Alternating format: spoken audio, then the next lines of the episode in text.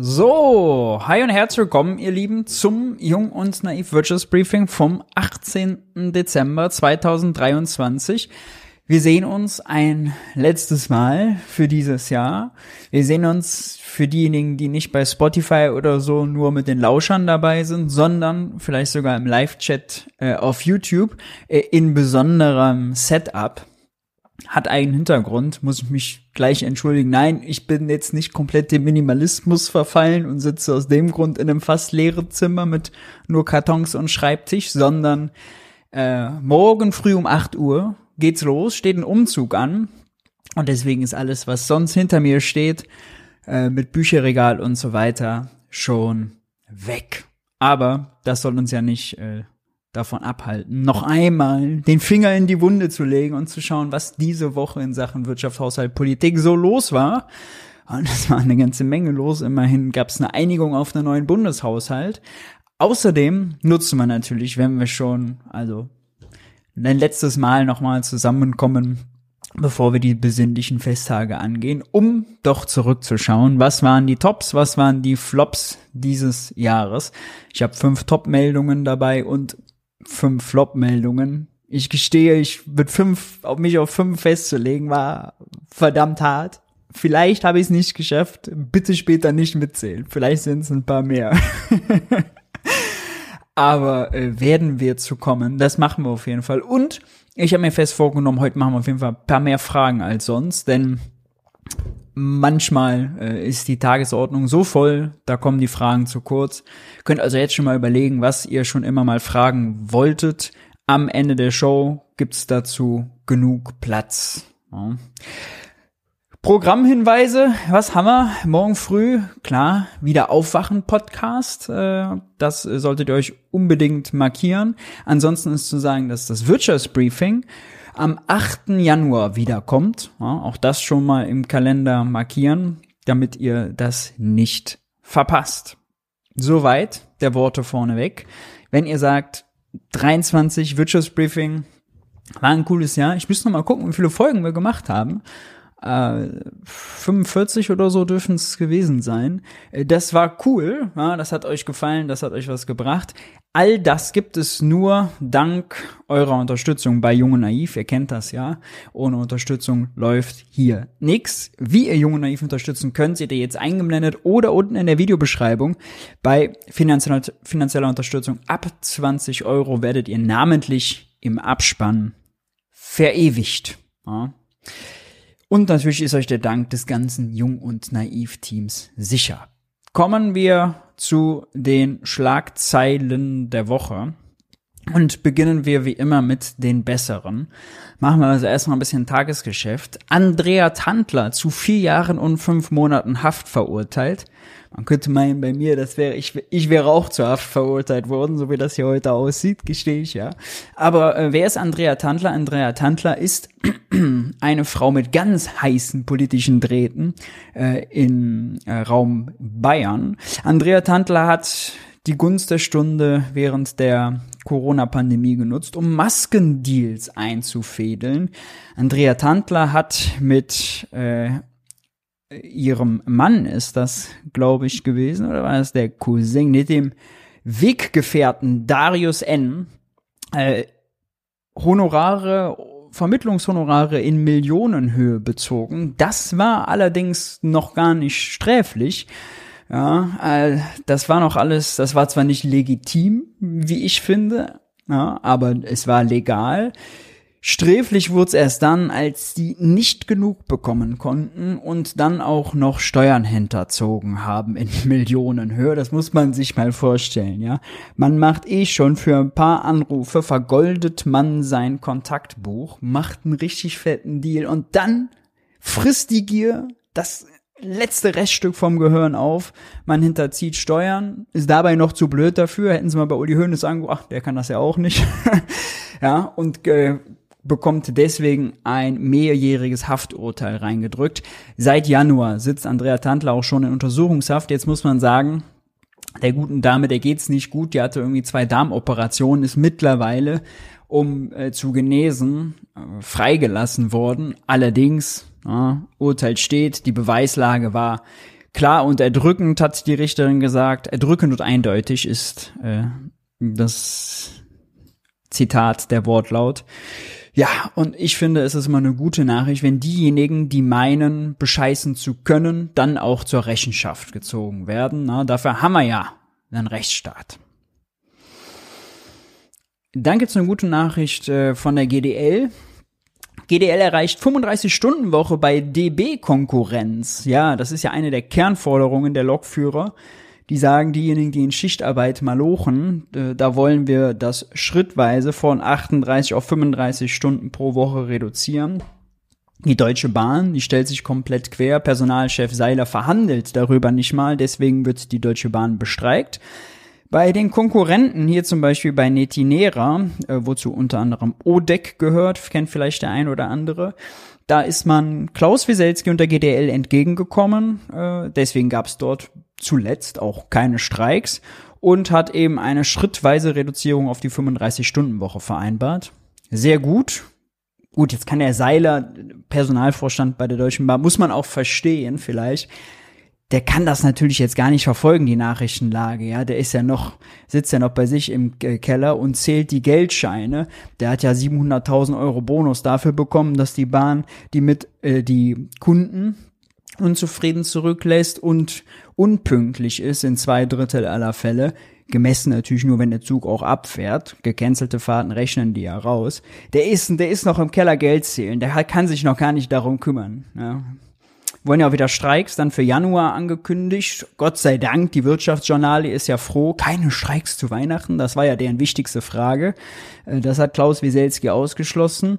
Mal gucken, ob äh, Seiler fertig wird ja, bis Januar und dann vielleicht auch mal auf die Idee kommt, was anzubieten, was auf den Tisch zu legen, was nicht Reallohnverlust heißt und oh nein, wir haben seit zehn Jahren Personalmangel, wir können jetzt nicht den äh, Malochern in der Schichtarbeit äh, ein bisschen entgegenkommen. Wir werden es hier verfolgen. Dann gab's noch eine Meldung von der EZB, die hat den Leitzins unverändert bei 4,5 Prozent gelassen. Jetzt das zweite Mal hintereinander, dass sie sich für eine Zinspause entschieden hat. Hier sieht man nochmal in dem Graph, wie es abging. Von September 22 auf bis zum September 23 eben hoch von das war, glaube ich, 1,25 auf 4,5 Prozent beim Leitzins. Und äh, dort sind wir jetzt bei den letzten zwei Beschlüssen geblieben. Wir hatten zuletzt die Inflationsrate. So, das sind alles gute Zeichen. Der Energiepreisschock, der, äh, ja, der ist vorbei. Der äh, verschwindet gerade äh, allmählich. Ja. Es gibt gar keinen Grund für weitere Zinserhöhungen. Wir hier haben das im jungen Naiv Wirtschaftsbriefing auch schon ganz oft vorher besprochen. Wir hätten eigentlich auch schon im März, kommen wir auch nachher noch bei den guten Meldungen dazu, denen sagen können, wie sich das mit den Preisen verhalten wird, äh, hätten die sich die ganzen Zinserhöhungen sparen können. Und all die Schäden, die das ja verursacht, ja, Stichwort Baukonjunktur, runter, ja, immerhin äh, späte Einsicht, bessere, äh, besser als keine Einsicht und solange es nicht weiter hochgeht, nehmen wir das hier doch mit Freude zur Kenntnis. Man darf die Erwartungen ja auch nicht also zu hoch schrauben. Da wird man nachher nur enttäuscht. Wenn wir schon über die Inflation sprechen, schauen wir uns nochmal diese nette Statistik an. Wir müssen ja gleich über die Landwirte sprechen. Äh, Erzeugerpreise landwirtschaftliche Produkte im Oktober 2023 um sage und schreibe 14,5 Prozent niedriger als im Oktober 2022. Zum Vormonat ging es um minus 1,7 Prozent nach unten. Vor allem pflanzliche Erzeugnisse sind teuer, äh, deutlich günstiger geworden. 17,5 Prozent günstiger als im Vormonat. Tierische Erzeugnisse 12,6 Prozent günstiger als im Vormonat. Also wir sehen es hier auch der Preisschock bei den landwirtschaftlichen Produkten. Ja, das ist sozusagen die erste Wirtschaftsstufe, wenn man so will, Erzeugerpreise landwirtschaftlicher Produkte. Das ist ein guter Indikator für das, was nachher dann eben im Supermarkt an Preisen aufgerufen werden. Und äh, das nehmen wir mit Freude zur Kenntnis. Ah, das ist gut. Bei den Erzeugerpreisen insgesamt haben wir die Entwicklung jetzt lange schon so gehabt. Mittlerweile kommen ja auch die Verbraucherpreise runter. Also, äh, das ist gut. Und mit so einer Zahl lässt sich natürlich auch gar keine weitere Zinserhöhung rechtfertigen. Das war es jetzt leider schon mit den guten Nachrichten. Tut mir leid. Ich könnte jetzt natürlich noch sagen, toll, die Ampel hat sich auf den Haushalt geeinigt, nur ist der Haushalt so eine Katastrophe. Wir kommen gleich dazu. Das schafft es leider nicht unter die guten Nachrichten. Stattdessen, bevor wir über den Haushalt sprechen, lasst uns über den Klimagipfel reden. Der Klimagipfel, ja, das war das ein Hauen und Stechen um diesen Abschlusstext.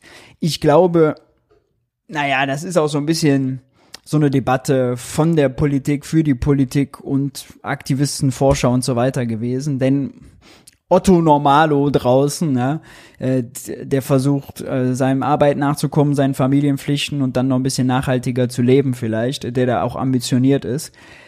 Ob der sich jetzt so dafür interessiert, wie genau das Wort in der x-seitigen Abschlusserklärung beim Klimagipfel ist, ja, ob das der Ausstieg oder der Umstieg ist aus fossiler Energie, das will ich jetzt mal dahingestellt lassen. Trotzdem war es ein Politikum. Annalena Baerbock, wir hatten es im letzten Briefing auch schon ganz ausführlich behandelt, ist hingereist, hat auf den Tisch gehauen, gesagt, das geht so nicht. Äh, zwischenzeitlich haben Deutschland und die EU gesagt, nee, also wir unterzeichnen das auf gar keinen Fall mit. Ähm, das Ziel war, da reinzuschreiben, dass es eben einen Ausstieg aus fossiler Energie gibt. Das war zwischenzeitlich so weich gespült äh, und umgeändert, dass es eigentlich keinen Sinn mehr gemacht hätte zu unterschreiben. Jetzt gibt's am Ende ein Ergebnis, was Transitioning Away auf Englisch äh, lautet, also ja, Umstieg äh, statt Ausstieg, aber immerhin.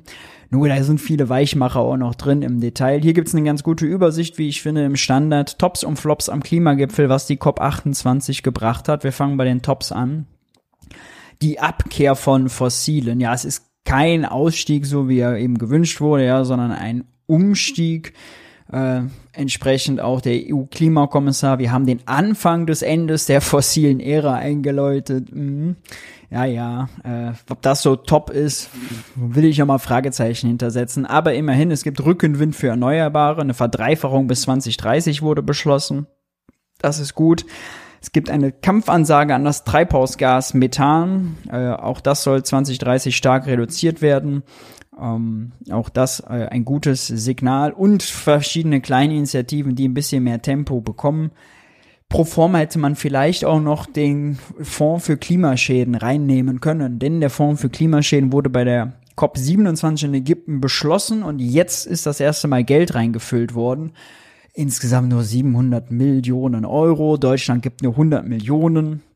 So, das ist natürlich ein Witz, ne? Wenn man da endlich mal auf den globalen Süden zukommt und sagt, alles klar, wir wissen, ihr habt mit dem Klimawandel viel mehr zu kämpfen und mit den Folgen davon. Jetzt entschädigen wir euch quasi dafür, dass ihr unsere Emissionen ausbadet. So, und dann gibt man da nur ein paar müde Millionchen rein. Das ist natürlich Quatsch. Äh, allein die Flut in Pakistan im äh, Jahr 22 hat Schäden von 40 Milliarden Euro verursacht und was da jetzt in dem Fonds ist, sind 700 Millionchen. Ja, also nicht im Vergleich. Von daher, ähm, ja, äh, immerhin, sagen wir mal, immerhin.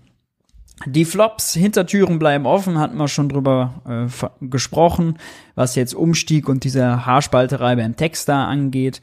Erdgas als Brücke, ja, ne, das ist ja, haben wir selbst in Deutschland ja gehabt als Brückentechnologie, also Erdgas fett ausbauen. Immer dann, klar, mit dem Zusatz, irgendwann ist das äh, H2 ready, also Wasserstoff ready, aber äh, auch Erdgas ganz klar eben, ja, gehört zu den fossilen, sehr klimaschädlich, wenn man das jetzt erstmal äh, ausbaut und als Brückentechnologie nutzt. Das ist sehr riskant. Die USA versprechen Peanuts für Klimaschäden. Ja, zum Beispiel in diesem Klimafolgen, äh, Klimaschäden Fonds, den ich eben erwähnt hatte, ja, da gibt die USA fast äh, gar nichts hinzu. Ich glaube, es waren 17 Millionen. Ja, also wirklich gar nichts. Insgesamt sind da 700 Millionen drin. Ich hatte es eben schon gesagt. Und naja, äh, es läuft alles viel zu langsam. Entsprechend auch die Kritik beim Klimareporter, die machen die berechtigte Frage auf, wozu höhere Ziele, wenn sich so wenige darum kümmern? Ist ja toll, dass sie da alle über höhere Ziele sprechen und was sie nicht alles machen wollen, aber warum spricht denn keiner mal darüber, warum Ziele aus der Vergangenheit nicht eingehalten wurden? Ja, also wenn man das nicht macht, irgendwie keine Erfolgsmessung und irgendwie keine Ursachenanalyse, dann bringt es auch nichts, immer höhere und ambitioniertere Ziele zu beschließen. Und äh, hier gibt's äh, den eindrücklichen Satz, die gesteigerten Klimaziele der Staaten, schreibt hier Raimund Schwarze, über die vergangenen Jahre hinweg haben demnach die Emissionslücke um 15 bis 33 Prozent verringert. Aber der Fehlbetrag zwischen den angekündigten nationalen Zielen und ihrer Umsetzung liegt überschlägig bei 10 bis 20 Prozent, ist also fast so groß wie die sogenannte Ambitionslücke. Also die Ziele, die sie beschließen, sind noch zu wenig und ähm, das ist mal das eine und dann kommen sie noch mal nicht mal dem, was sie beschlossen haben, hinterher. So muss man das äh, verstehen. Das ist bitter. Immerhin ist so ein bisschen das Wort, was mir immer wieder dabei einfällt, wenn ich darüber nachdenke. Ja, immerhin gibt's diese Einigungen und ich glaube, man darf es diese Einigung auch nicht missverstehen, als dass das quasi das ist, was jetzt alle Staaten machen. Ja, denn da verhandeln ja die Ambitionierten mit den weniger Ambitionierten die Fossilen mit den nicht mehr Fossilen. Um, und dann geht's ja eigentlich nur darum, dass was man in diesem Abschluss vereinbart, ist das Minimum für die, die nicht wollen, ja, für Emirate und Co., um die dazu zu bewegen. Die anderen können natürlich viel mehr machen und viel ambitionierter sein, als sie dort in die Ziele hineinschreiben. Deswegen ist vielleicht auch immer diese globalen Ziele da als Maßstab zu nehmen gar nicht so wichtig für das, was jetzt wir zum Beispiel in Deutschland bewerten. Ja, sollten wir äh, noch mehr auf die nationalen Ziele gucken. Problem, auch die erreichen wir natürlich nicht. Ja, auch da kommen wir nachher nochmal zu. Äh, Klimaziele, Gebäude und Verkehr, großes Thema. Passenderweise, um das Thema abzurunden, gab es noch diese Meldung in der Financial Times. Big Oil welcomes COP28 call to move away from fossil fuels in orderly way. Also Big Oil findet das toll, was dort beschlossen wurde. Und da kann man sich natürlich schon fragen, okay, wenn Big Oil das so toll findet, ja, was ist denn dann davon überhaupt zu halten? Und das hat Thilo diese Woche nachgefragt in der Regierungspressekonferenz. Und mein Vorschlag wäre, wir hören uns mal an, was denn die Bundesregierung dazu sagt. Zu Herrn Jung nochmal. Sie suchen sich aus, was Sie erst fragen wollen. Sie hatten so viel. Ähm, zum Thema COP28. Ich probiere es mal bei Frau Deschauer äh, zum Ergebnis. Frau Deschauer, äh, die größten Ölproduzenten der Welt haben sich mit dem Abschlussdokument der COP28, Zitat, als sehr zufrieden äh, gezeigt die Außenministerin auch. Wie erklären Sie sich das? Also, äh, wie ich mir erkläre, dass die Außenministerin sich zufrieden äh, zeigt, das, nee, ist, das, dass das, ist relativ, das ist relativ einfach, denn das Ergebnis ist durch intensive Verhandlungen ähm, über einen langen äh, Verhandlungsprozess von zwei Wochen, aber da steckt auch sehr viel Arbeit im Vorlauf der ganzen Bundesregierung ähm, ähm, mit drin ein sehr gutes Ergebnis erzielt worden. Ähm, ich hatte das am Montag hier ausgeführt, ähm, dass die Bundesregierung und die Außenministerin sich da persönlich sehr engagiert hat und zufrieden ist. Ähm, ich kann das vielleicht auch noch mal hier wiederholen, dass sich diese intensiven Verhandlungen gelohnt haben. Erstmals hat sich die Welt auf einem Klimagipfel auf eine Abkehr von Öl, Gas und Kohle geeinigt die Verdreifachung der erneuerbaren Energien und eine Verdopplung der Energieeffizienzrate wurde festgehalten. Und bereits von, der, von dem ersten quasi Tag der COP an ging ein sehr positives Signal der Solidarität an diejenigen, die am härtesten vom Klimawandel betroffen sind, aus. Und zwar die Einigung zum Fonds für Klimaschäden, Verluste ähm, zu Beginn der COP 28. Insofern Sie lesen einfach die ganze Pressemitteilung vor? Ähm, kann ich hier für die Außenministerin sprechen, ähm, dass sie sich ähm, sehr positiv zu dem Ergebnis geäußert hat, weil es ein gutes Ergebnis ist. Ich glaube, Ihre andere Frage müssten Sie dann direkt an die Gesprächspartner wenden, richten. Wie gesagt, die größten Ölproduzenten äh, sind sehr zufrieden mit diesem Abschlussdokument und die, das Ziel der Bundesregierung und von, von Frau Baerbock war ja, einen Ausstieg aus fossilen Energien zu beschließen. Das ist ja eben nicht passiert. Stattdessen werden die Staaten laut Abschlussdokumenten nur ersucht, zu einem Übergang weg von fossilen Kraftstoffen beizutragen. Das ist ja eben keine Abkehr von fossilen Brennstoffen, wie Sie das gerade behauptet haben. Können Sie diesen Erfolg eigentlich beziffern? Also kommt jetzt die Klimaneutralität schneller? Also Herr Jung, ich wiederhole jetzt nicht nochmal, äh, wie, wie wir für ich lese jetzt nicht nochmal die Pressemitteilung vor. Die Bundesregierung, für die gesamte Bundesregierung diese Konferenz bewertet haben, ähm, sondern ähm, ich kann nochmal betonen, dass das Ergebnis ein großer Schritt war in Richtung ähm, Abkehr äh, von Öl, Gas. Das, das auch entlarven schon. Also das Ergebnis war ein großer Schritt in Richtung Abkehr, aber noch keine Abkehr selber. Der Teufel liegt in den Satzstellungen. Gas und Kohle. Die überwältigende Mehrheit der anwesenden Teilnehmerstaaten ähm, hat sich dahinter gestellt, ähm, hat, diesen, hat diese Erkenntnis geteilt, äh, dass es Zeit ist, aus Öl, Gas und Kohle auszusteigen. Das spiegelt sich in dem Abschlussdokument hinreichend wider. Ähm, insofern ist das die, eine sehr gute Bilanz. Und jetzt werden die Ämpel, äh, Ärmel hochgekrempelt und in der Umsetzung gearbeitet. Ähm, insofern ist das, was ich für heute dazu sagen kann. Jetzt hatte ich.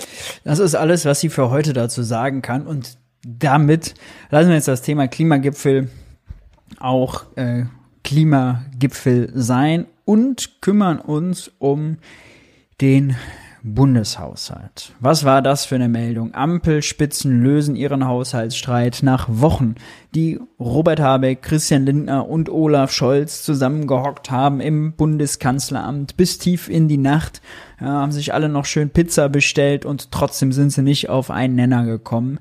Was hat man dort gestritten? Mensch, toll, dass es eine Einigung gibt, ja, könnte man meinen. Die Einigung hat es aber so ziemlich in sich. Lasst uns das mal ganz systematisch durchgehen. Normalerweise mache ich das nicht, aber ähm, ich habe das äh, im äh, Geld für die Welt Newsletter, meinem Newsletter, gibt es auch einen Link dazu unten in der Videobeschreibung, äh, mal alles stichpunktartig äh, zusammengesucht und aufgeschrieben, denn das Problem ist, es gibt nur eine Einigung und haben sich auch hingestellt, ein Pressestatement gegeben, dann sagt der eine das, der andere das. Die letzten drei Regierungspressekonferenzen haben die ganzen Journalisten gefragt, ja, aber jetzt sagen Sie doch mal konkret, ja, wo ist der Plan? Wie sieht der aus? Nee, den gibt's noch nicht. Es gibt eine Einigung, die jetzt ja auch wieder schon längst zerstritten wird. Und man muss sich da wirklich alles mühsam zusammensuchen. Bitter ist, oder sagen wir mal, die Überschrift ist natürlich erstmal die Schuldenbremse, die wird eingehalten. Die soll 24 nicht ausgesetzt werden. Komisch, wir haben ja, was letzte Woche oder vorletzte Woche, haben wir noch den SPD-Parteitag verfolgt. Da waren sie alle ganz ergiebig gegen die Schuldenbremse, ja. Was hat Lars Klingbeil nicht gesagt? was man denn jetzt alles gegen die Neoliberalen machen müsste und irgendwie, ja, davon ist also in diesem Haushalt wirklich nichts zu sehen nicht mal die Milliarden für die Ukraine, das muss man sich mal vergegenwärtigen. 8 Milliarden Waffen- und Finanzhilfe, 6 Milliarden für die Unterstützung ukrainischer Geflüchteter. Wir mieten schwimmende LNG-Tanker, nur weil wir auf Gas aus Russland verzichten. Wir haben noch immer, äh, wir haben jetzt ein, das zwölfte, glaube ich, Sanktionspaket beschlossen. Da gab es heute auch neue Meldungen zu. Der Sanktionskrieg, wenn man so will, läuft also auch weiter. Äh, wir haben mehr Geld ausgegeben für Preisbremsen und für die Befüllung der Gasspeicher. Wenn man meint, das wäre keine Notlage im Sinne der Schuldenbremse, dann tut's mir leid, dann weiß ich nicht, was eine Notlage ist. Ja? Krieg in Europa, der hier zu zweistelligen Milliardensummen führt, wenn das nicht eine außerordentliche, unvorhersehbare Notlage mit erheblicher finanzieller Wirkung ist, was ist es dann, fragt man sich. Ja, also das wollen sie alles aus dem normalen Haushalt wuppen. Das wird natürlich schwierig. Uh, außerdem soll es noch 2,7 Milliarden für äh, das Ahrtal geben, für den Wiederaufbaufonds. Und das ist jetzt auch eine spannende Na äh, Nummer, denn man hätte jetzt sagen können, Ahrtal auch ganz klar Notlage, ja, dafür setzen wir die Schuldenbremse aus. Nur, wenn natürlich die Ampel sagt, Ukraine ist keine Notlage mit fast 20 Milliarden Euro kosten, dann kann man natürlich auch schlecht sagen, Ahrtal ist eine Notlage. Klar ist es ein externer Schock, ein externes Ereignis, aber wenn 20 Milliarden ja, keine beträchtliche äh, finanzielle Schaden ist, der quasi die Fähigkeiten des Staates übersteigt, dann natürlich auch nicht die 2,7 Milliarden fürs Ahrtal. Trotzdem will die Ampel aber die Schuldenbremse eigentlich am liebsten fürs Ahrtal aussetzen, traut sich aber nicht, weil sie Angst hat, dass Friedrich Merz wieder klagen geht und will deswegen die Union ersuchen, doch hier quasi äh, ja einen über überfraktionellen Beschluss herbeizuführen. Ob das was gibt, wir werden sehen.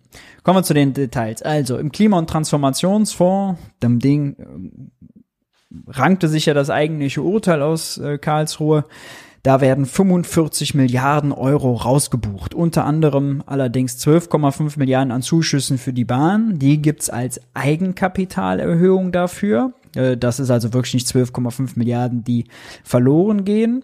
Und allein im nächsten Jahr fallen im Fonds aber 12,7 Milliarden Euro weg. Jetzt hat man diese 45 minus 12,5 bleiben natürlich immer noch 32,5 Milliarden Euro, die erstmal im Klimafonds fehlen. Ja? Und wir werden gleich sehen, da gibt's auch viele Sachen, die deswegen kürzer ausfallen. Beispielsweise äh, beim äh, Thema Wohnen und Wärmewende. Aber jetzt gibt's von einigen Grünen, ja, habe ich mehrmals jetzt lesen müssen, die Interpretation, ja, da werden zwar 45 Milliarden rausgestrichen, aber der Klima- und Transformationsfonds ist gesichert. Hm?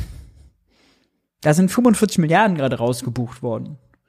Bisschen was ist nur umgedeichselt. Hatten wir ja auch schon oft besprochen mit der Bahn, dass das geht, weil Beteiligungen bei der Bahn nicht, die gelten als finanzielle Transaktionen und fallen deswegen nicht unter die Schuldenbremse. Das kann man einfach umbuchen. Ja. Aber der Rest, der Rest sind Mittel, die da nicht mehr drin sind und die früher oder später zu Kürzungen führen müssen. Dann zu sagen, ah toll, Applaus, wir haben den KTF gesichert, abgesichert. Was ist das für eine Interpretation? Ja? Das ist wie, als würde ich irgendwie äh, Nudeln kochen wollen und kipp den halben Topf aus an Wasser. Die Nudeln gucken oben raus und ich sag, ja, jetzt habe ich da Nudelkochen abgesichert. Mal auch keinen Sinn. Ja. Soweit dazu. Der CO2-Preis wird erhöht von 30 auf 45 Euro. Ursprünglich war schon geplant, muss man jetzt dazu sagen, eine Erhöhung von 30 auf 40, also 5 Euro mehr. Ähm, Sprit wird dadurch circa 4 Cent pro Liter teurer. Das bringt ungefähr 4 Milliarden Euro an Mehreinnahmen für den Klimafonds. Und das ist natürlich eine empfindliche Erhöhung für die Leute. Ja, also im, im, im Geldbeutel macht das jetzt nicht so viel aus, diese fünf Euro nochmal mehr, als dass man sagt, das ist jetzt eine krasse soziale Krise oder so. Ja, es ist unangenehm, aber ist jetzt keine, keine 100 Euro, die die Leute da jetzt mehr ausgeben im Jahr, ne?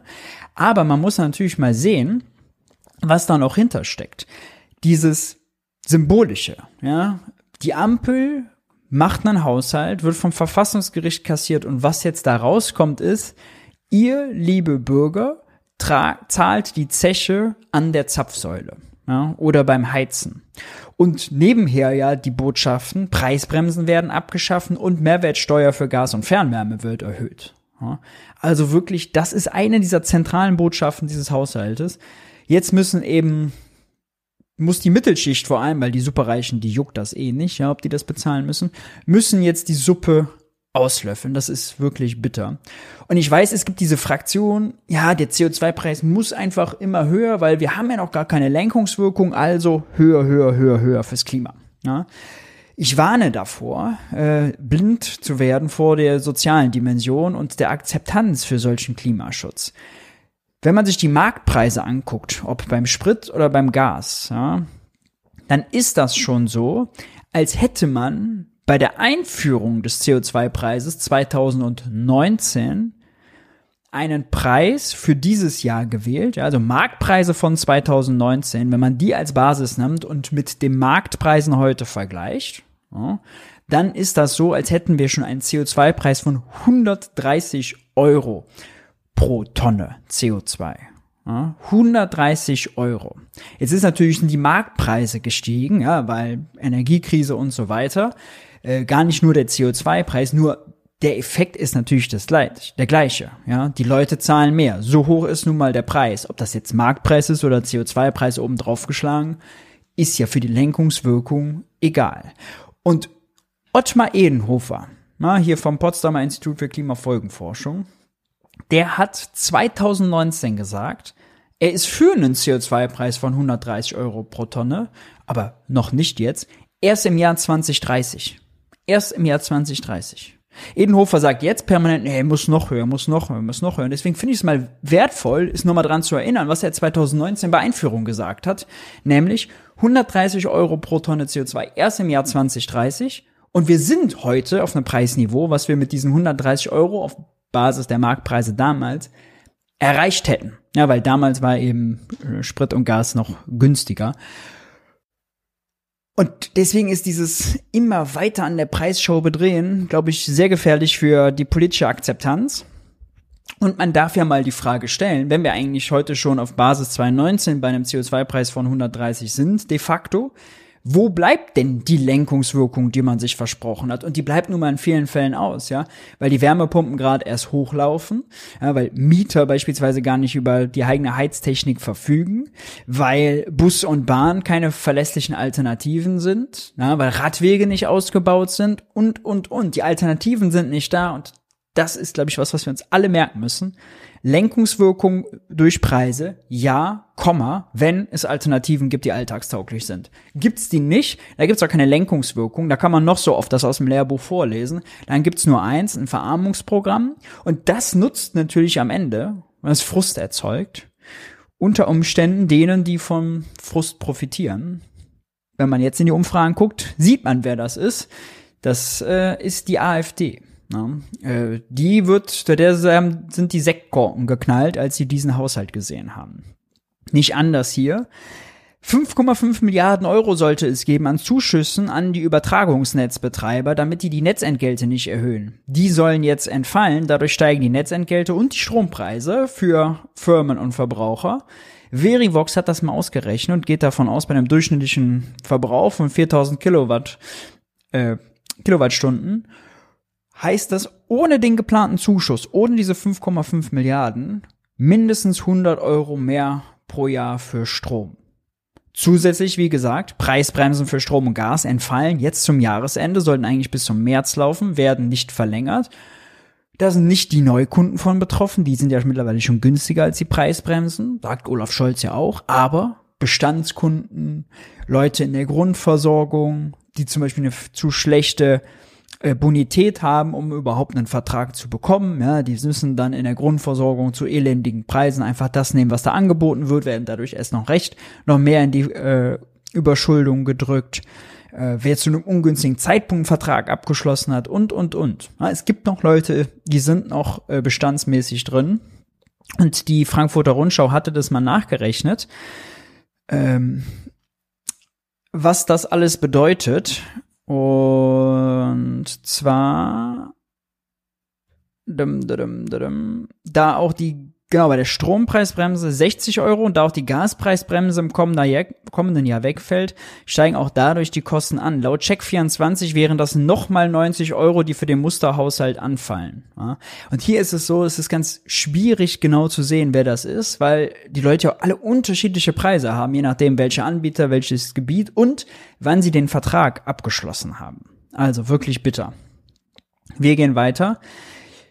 Äh, Tote beim äh, bei der Wärmewende, ja. Was gab's nicht zuletzt einen großen Baugipfel? Und da wurde doch gesagt, die Baukonjunktur, oh Gott, die lahmt ja so sehr und die lahmt richtig. Äh, Habe ich heute nochmal mitgebracht. Ja, gab's heute neue Zahlen.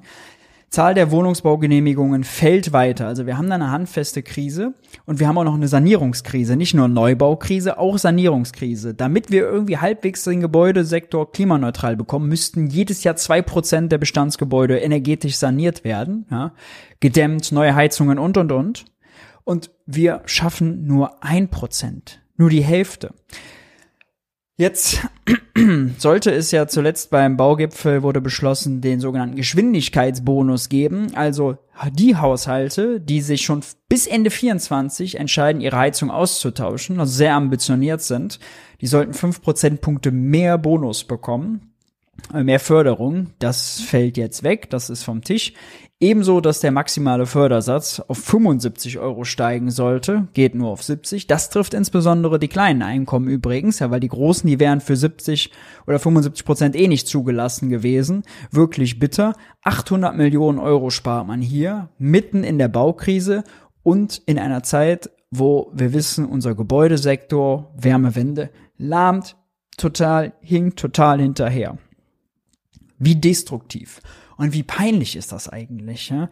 Also all die Sachen aus dem Gebäudeenergiegesetz, die sollen wohl schon noch kommen, okay.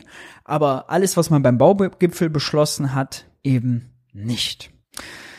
Dann äh, gibt's noch zwei neue Abgaben und Steuern. Die Plastikabgabe ist eine EU-Abgabe, hat bisher die, äh, hat bisher der Bund aus dem Bundeshaushalt bezahlt, statt es eben an die Plastikhersteller weiterzugeben, die es dann natürlich an den Handel weitergeben und der Handel an die Endverbraucher bedeutet, Leute zahlen demnächst 1,4 Milliarden Euro mehr im Supermarkt für Plastik.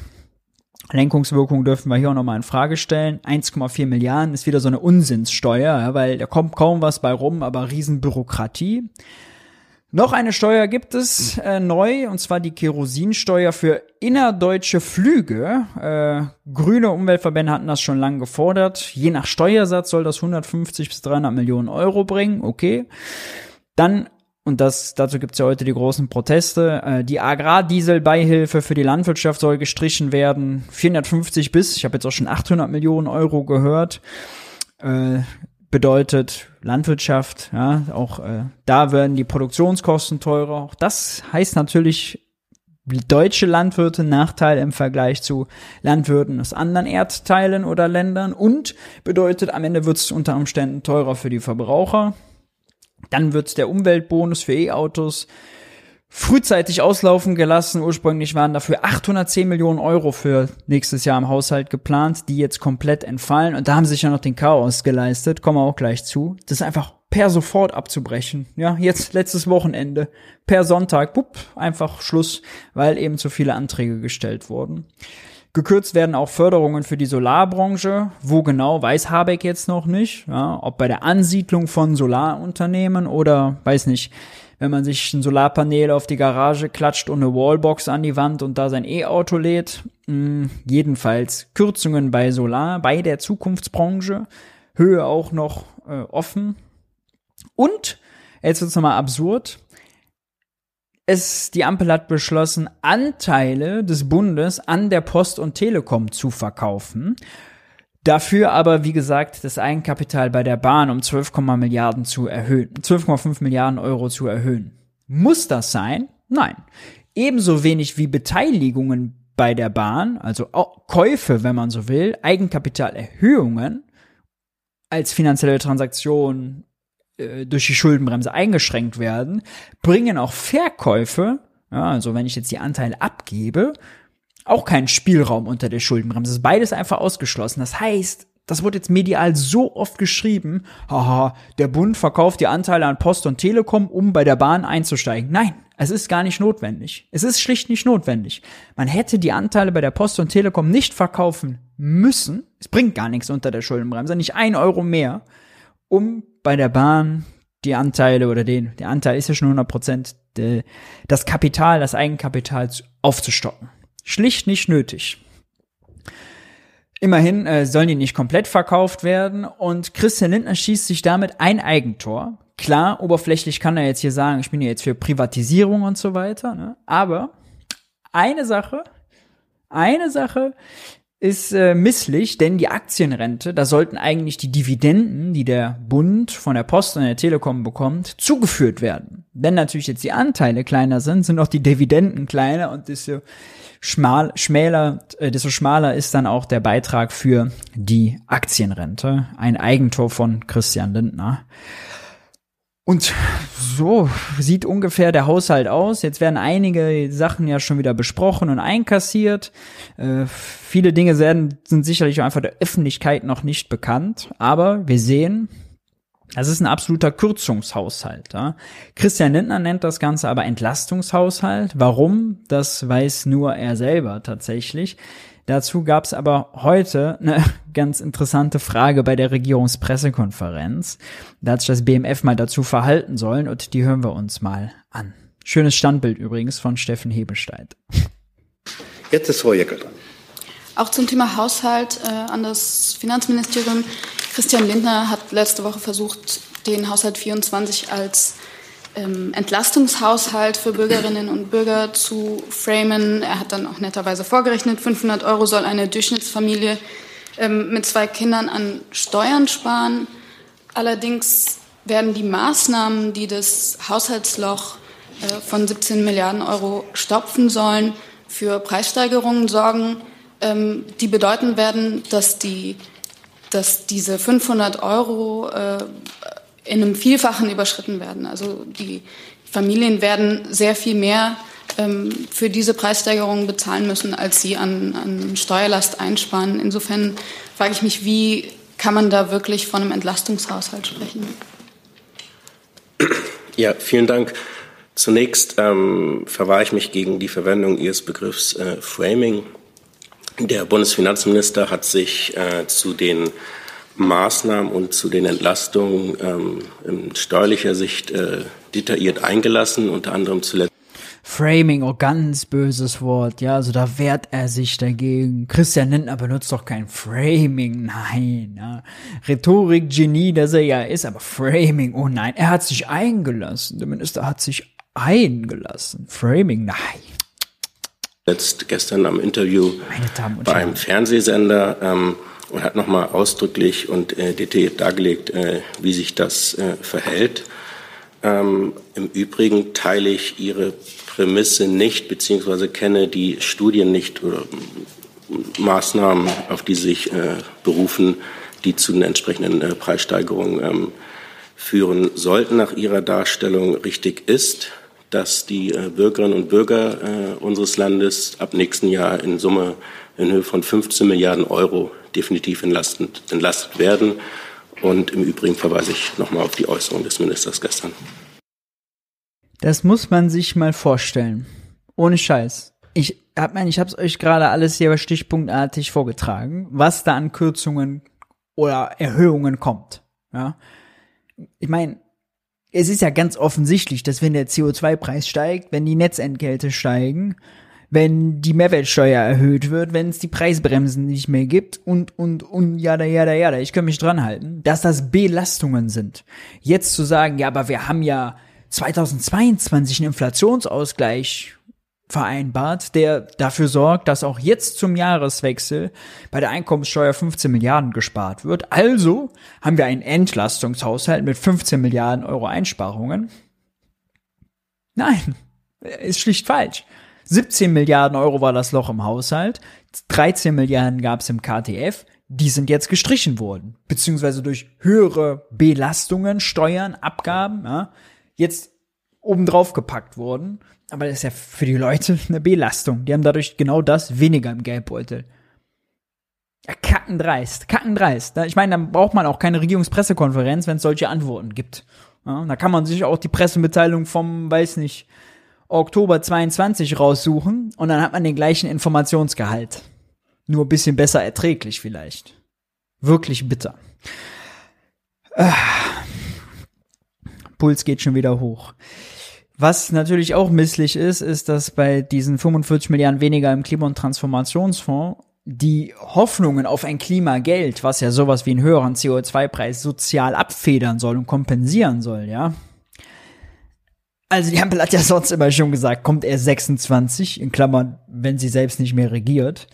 Äh, jetzt mit 45 Milliarden weniger im Klimafonds sollten wir uns alle den Gefallen tun und naja, vielleicht Abschied nehmen vom Klimageld. Das wird es mit der Ampel auf gar keinen Fall mehr geben. Jetzt mit 45 Milliarden weniger ja schon dreimal nicht. Tja, schön wäre es gewesen. Übrigens, man hätte natürlich auch, ja, hätte auch über andere technokratische Lösungen nachdenken können, ohne zu kürzen.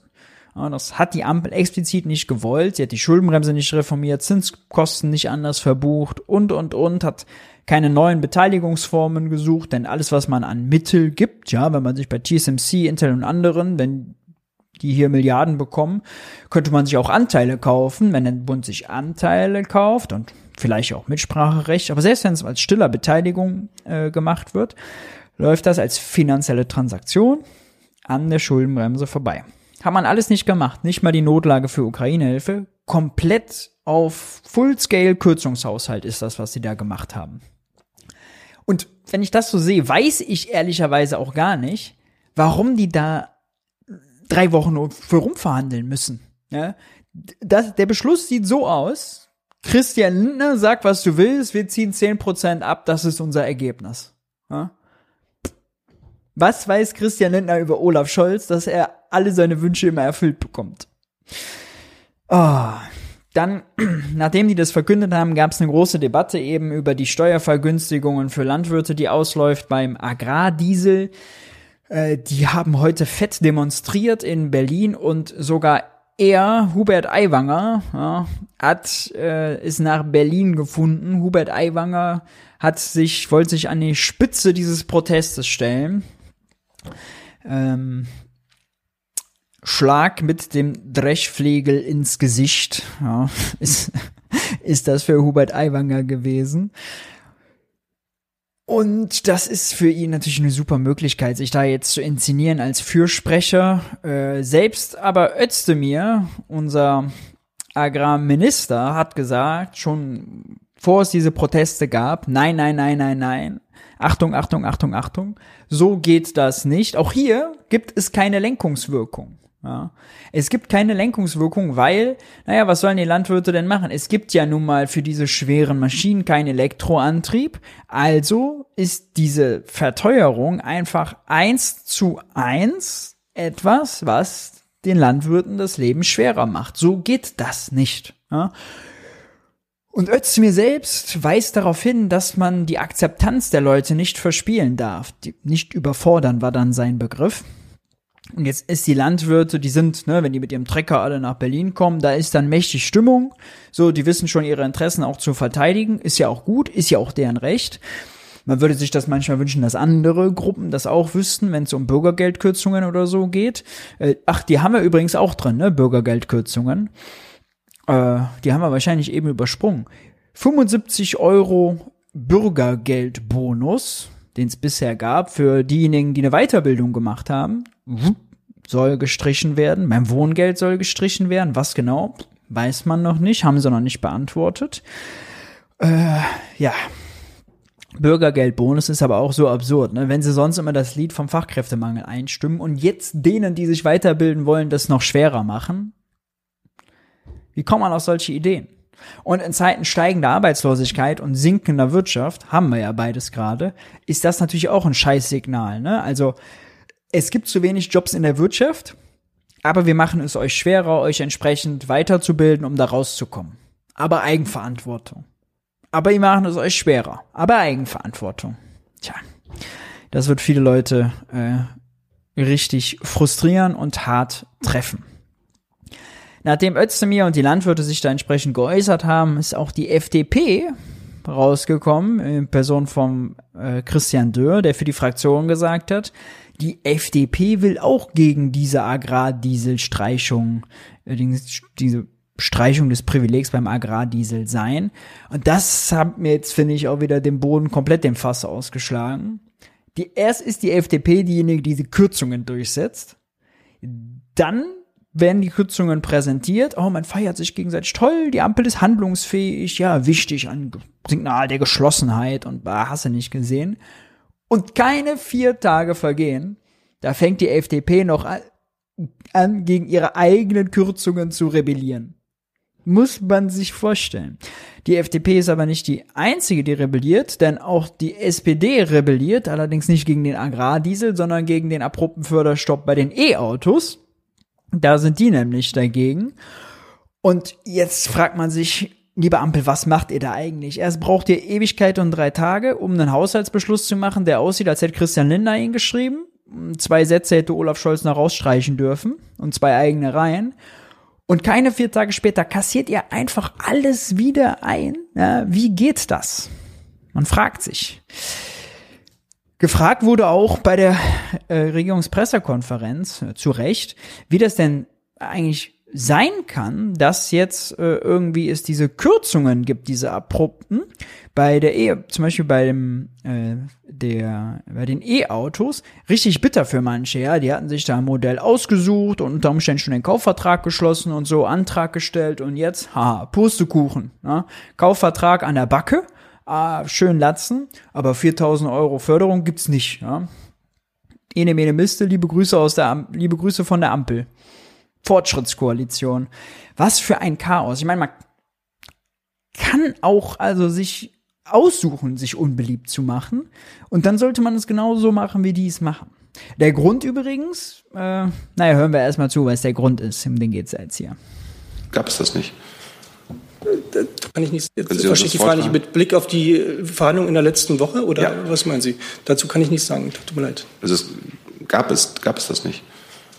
Tut mir leid, dazu kann ich nichts sagen. Hm? Herr Krämer, Sie sind dran.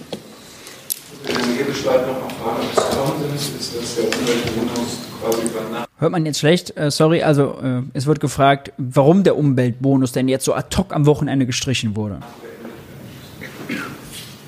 Also, wenn ich jetzt dem Kollegen aufmerksam zugehört habe, war das Geld alle. Und dann macht es eine Konsequenz, dass, äh, wenn es kein weiteres Geld in 2023 zur Verfügung steht, dann wäre es ja ähm, auch nicht möglich, weitere Förderung zu machen.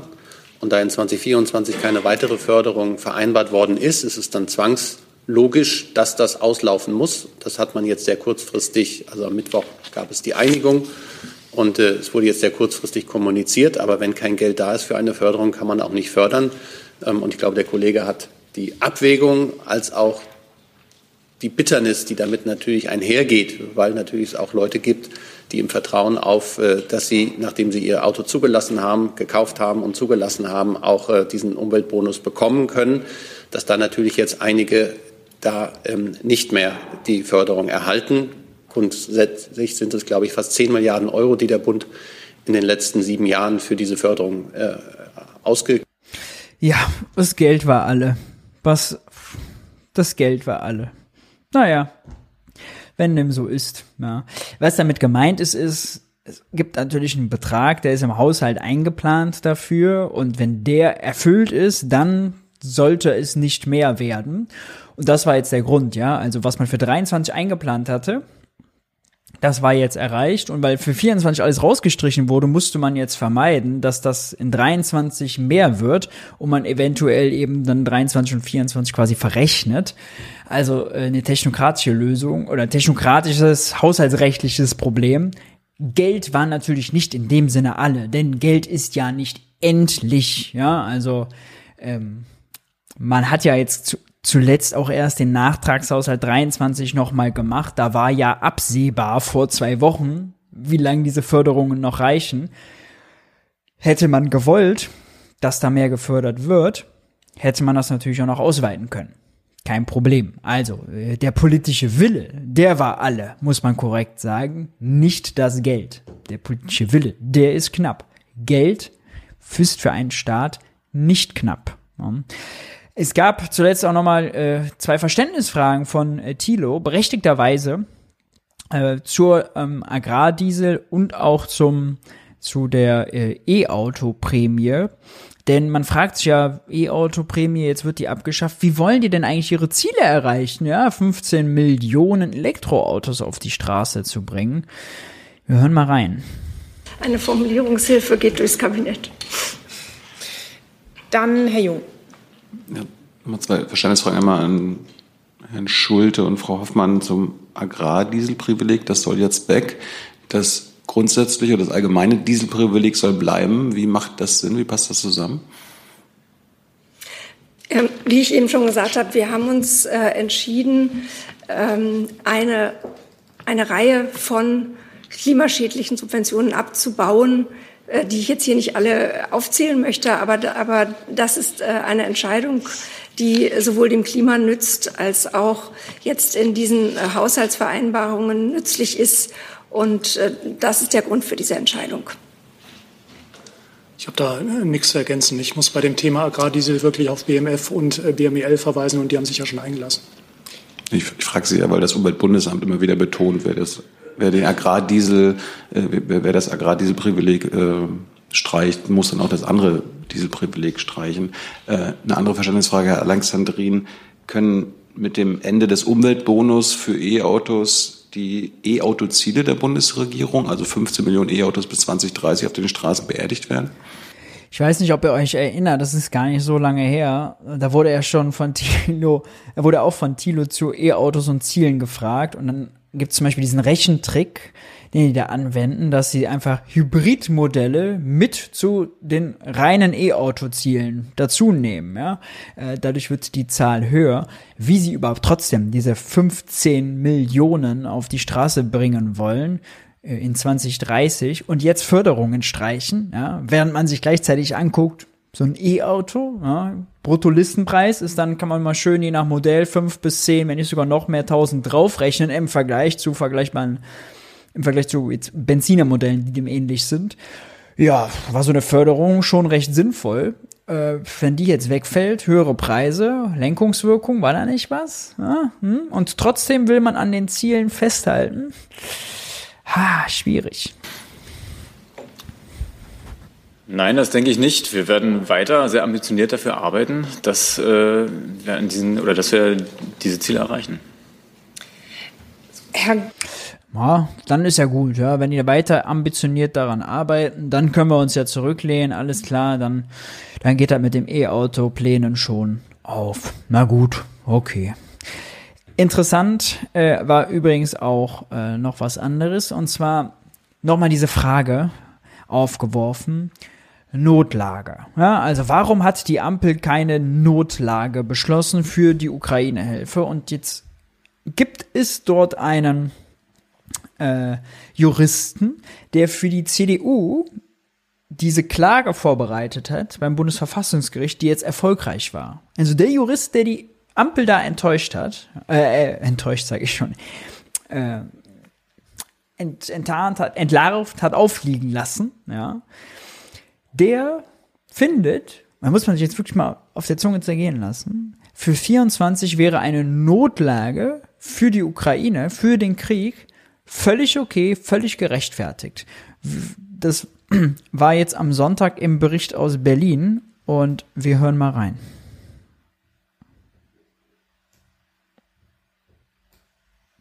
115 also Erklärungen einer Notlage passieren. Rückendeckung für SPD und Grüne ausgerechnet vom Mann hinter der Klage gegen den Ampelhaushalt.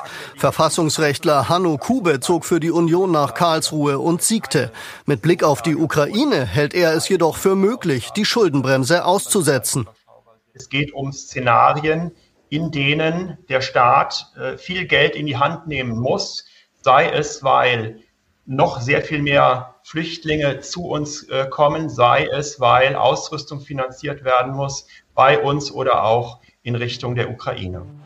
Ob die das ist schon ein starkes Stück. Also die Ampel sagt nein und der Verfassungsrechtler, der die Ampel da gerade demaskiert hat, ja, äh, dupiert hat, der sagt, ja, doch, ginge. Wie absurd. Ja, was ist das für eine Gemengelage? Und auch hier nochmal, ja, die sagen, nein, nein, wir machen keine Notlage für die Ukraine, aber machen ja ein Sondervermögen Bundeswehr, 100 Milliarden, wo auch 24 Milliarden von abfließen. Weil das in die Verfassung gepackt wurde, ist das quasi gleichrangig zur Schuldenbremse. Da greift also dieses ganze Urteil nicht, das ist davon unbenommen. Aber das gibt es ja auch nur, das Sondervermögen Bundeswehr gibt es nur wegen des Ukraine-Kriegs. Das läuft weiter. Aber eine Notlage zu erklären für den Ukraine-Krieg und all die anderen Ausgaben, die an die Ukraine gehen oder an Geflüchtete aus der Ukraine, die vor dem Krieg fliehen, ja, nee, nee, da natürlich nicht. Im Bericht aus Berlin wurde auch Christian Lindner äh, dazu befragt. Das hören wir uns einmal an. Die Bundesregierung die Schuldenbremse also doch noch einmal aussetzen muss, entscheidet sich in der Ukraine. Das Nein zur Notlage hat Finanzminister Lindner wohl nicht selbst in der Hand. Herr Lindner, das sind ein bisschen widersprüchliche Ansagen. Deswegen wollen wir einfach noch mal Klarheit schaffen. Sind Sie in der Nacht mit einer festen Einigung zur Schuldenbremse gegangen und wie sieht die aus? Ja, natürlich. Und ehrlich gesagt, Ihr Beitrag hat jetzt wenig Erkenntnisgewinn gebracht. Ist doch völlig klar, wenn die Lage sich verändert, dann wird die Lage neu bewertet. Und äh, wenn es zu einer ähm, anderen Situation äh, mit Blick auf die Ukraine kommt, dann werden wir prüfen, nämlich können wir gegebenenfalls notwendige zusätzliche Mittel aus dem regulären Bundeshaushalt bestreiten? Oder äh, gelingt das nicht, weil die finanzielle Belastung zu hoch ist? Gibt es eine faire internationale Lastenteilung? Deutschland trägt gegenwärtig ja 50 Prozent aller europäischen Hilfen an die Ukraine. Es kann ja nicht sein, dass wir mehr zahlen, damit andere dann sich weniger einbringen. Und äh, zum äh, Dritten ähm, werden wir äh, das dann entscheiden, wenn es erforderlich ist. Und das dieses Argument, wir zahlen nur mehr, wenn die anderen auch mehr geben, ist übrigens auch sinnlos, ja. Ich dachte, es geht um die Ukraine. Ich dachte, es geht einfach darum, dass die klarkommen. Wenn andere Lehrer, andere Länder sagen nein, aber man will der Ukraine trotzdem helfen, dann wäre ja die logische Schlussfolgerung, alles klar, dann übernehmen wir das und zahlen mehr. Und bei Gott, dann setzen, äh, aktivieren wir halt die Notlage der Schuldenbremse und setzen die aus. Aber zu sagen, nee, nee, nee, wir gucken erstmal, was die Nachbarn machen und wir wollen nicht die Dummen sein, die dann das für die Nachbarn ersetzen. Geht es etwa gar nicht um die Ukraine, Herr Lindner? Das ist eine Selbstverständlichkeit. Zum jetzigen Zeitpunkt haben wir die 17 Milliarden Euro an Hilfe für die Ukraine, die geplant sind, im Haushalt abgebildet. Anders als das manche gesagt haben, ist 17 Milliarden, ja, sagt er hier selber. 17 Milliarden Euro. Und das ist keine beträchtliche Größe, die eine Notlage erfordert. Mhm. Das möglich. Und äh, das, was zusätzlich entschieden werden muss, würde entschieden werden, dann, wenn die Lage da ist. Also nur damit ich Sie richtig verstehe, bevor Deutschland eine Notlage erklärt, würden Sie sich auch noch mal darum bemühen, die Lasten, haben Sie ja gerade gesagt, international vielleicht auch in der EU anders zu verteilen. Und wir müssen die Frage stellen, ist das, was dann gegebenenfalls zusätzlich möglich ist, im Haushalt abzubilden oder nicht? Nur ich will schon in Erinnerung rufen, weil das ja auch eine Leistung ist, dass wir 17 Milliarden Euro an militärischer Hilfe und äh, an Unterstützung für Geflüchtete in Deutschland im regulären Haushalt äh, eingeplant haben. Dort gab es ja den äh, Wunsch und den Vorschlag, dafür schon eine Ausnahme von der Schuldenbremse vorzusehen. Das machen wir nicht. Äh, wir können das als ein starkes Land mit 450 Milliarden Euro im Bundeshaushalt anders darstellen.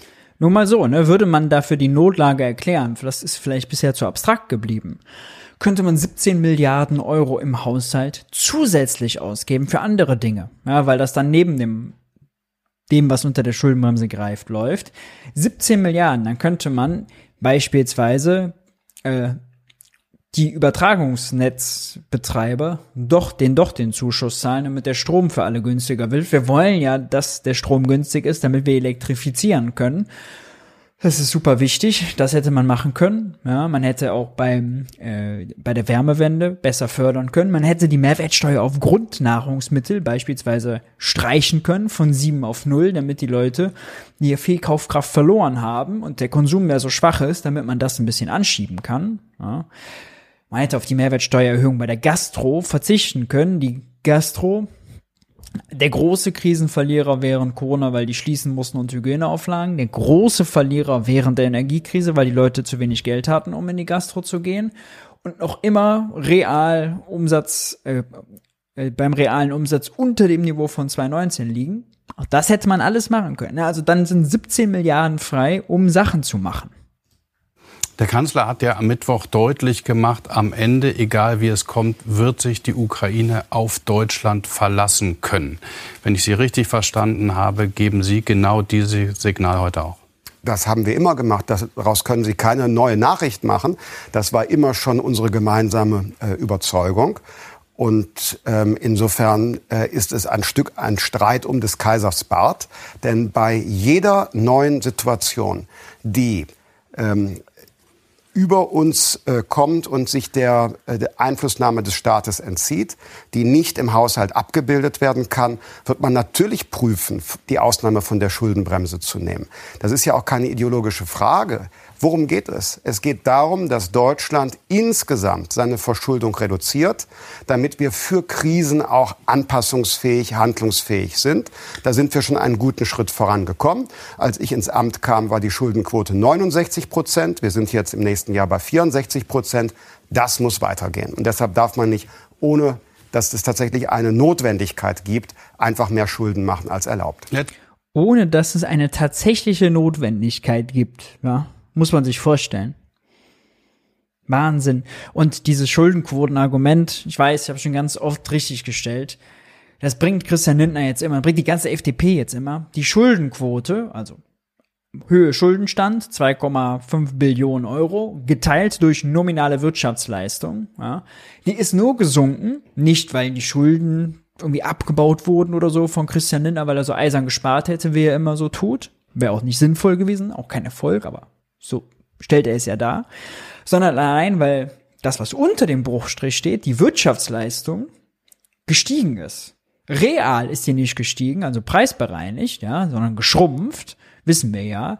Aber nominal, also zu aktuellen Preisen eben gestiegen. Warum? Weil die Inflationsrate so hoch ist. Die Inflationsrate hat das unter dem Bruchstrich aufgebläht und dadurch wird die Zahl kleiner, die Schuldenquote. Lindner kann dafür gar nichts. Ja? Letzte Frage zu diesem Punkt. Ja. Kriegen Sie da Ihre Parteimitglieder, die ja jetzt über den Verbleib in der Ampel abstimmen, dann auch mit, wenn Sie sagen, wir müssen am Ende dann Verantwortung tragen für die Sicherheit Europas und der Ukraine? Aber Herr Deis, Sie gehen jetzt schon wieder davon aus, dass das so kommt. Es gibt aber keinen Vorratsbeschluss oder keinen Automatismus. Das haben Sie gerade den Eindruck erweckt. Aber das ist nicht der Fall.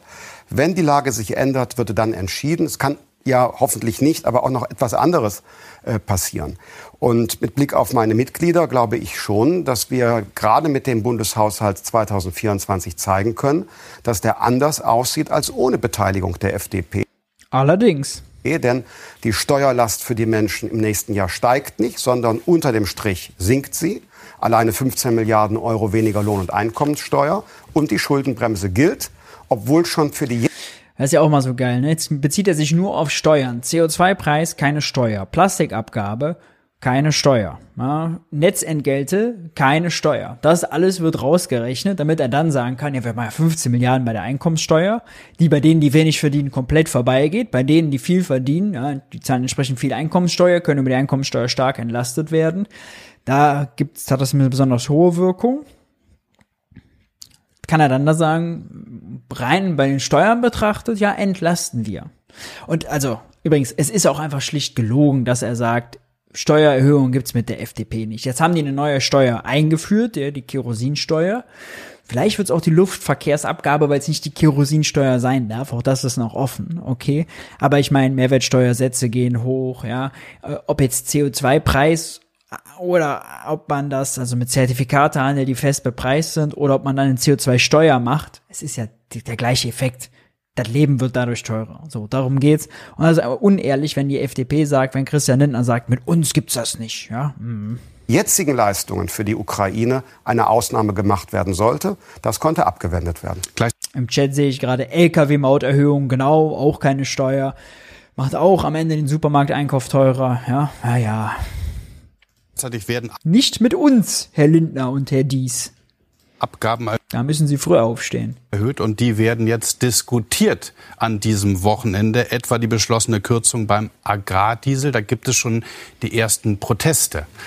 Da sehen wir Bauern, die gegen die geplante Streichung der Subventionierung für Agrardiesel ähm, demonstrieren. Morgen wollen sie das auch vor dem Brandenburger Tor tun. Und obwohl gemeinsam vereinbart, distanzieren Sie sich im Nachhinein ein bisschen davon, sagen, Sie halten nichts von der Belastung der Landwirtschaft. Lassen Sie da Robert Habeck und den Kanzler im Regen stehen? Die haben das ja gemeinsam beschlossen. Entschuldigung, der äh, Landwirtschaftsminister hat äh, öffentlich am Tag der Einigung am Mittwoch im Plenum des Deutschen Bundestages gesagt, dass er Bedenken habe. Er hat Bedenken, das ist richtig. Ähm, die nehmen Sie jetzt auf und sagen, da müssen wir noch mal drauf gucken und es vielleicht anders man, regeln. Natürlich muss man das, wenn der Landwirtschaftsminister und äh, die FDP-Fraktion sagen, dass das im Paket äh, diskutiert werden muss. Das muss ernst genommen werden. Äh, worum geht es? Wir senken ja die Stromsteuer zum 1.1. Das sind drei Milliarden Euro. Übrigens auch für Land- und Forstwirtschaft. Drei Milliarden Euro weniger Stromsteuer für das produzierende Gewerbe. Und zur Gegenfinanzierung dieser drei Milliarden Steuerentlastung sind sogenannte klimaschädliche Subventionen, über die immer in der Vergangenheit gesprochen worden, ähm, zum ähm, Entfall vorgeschlagen. Und jetzt gibt es eine Diskussion über die Wirkungen, die man sehr ernst nehmen muss. Und wenn meine Fraktion und der Landwirtschaftsminister hier Bedenken haben und Alternativen ins Gespräch bringen, warum sollte man das nicht prüfen? Gut, Sie brauchen andere Ideen, um das zu kompensieren. Ist angekommen. Auch die geplante Kerosinsteuer auf Inlandsflüge sorgt für viel Unmut.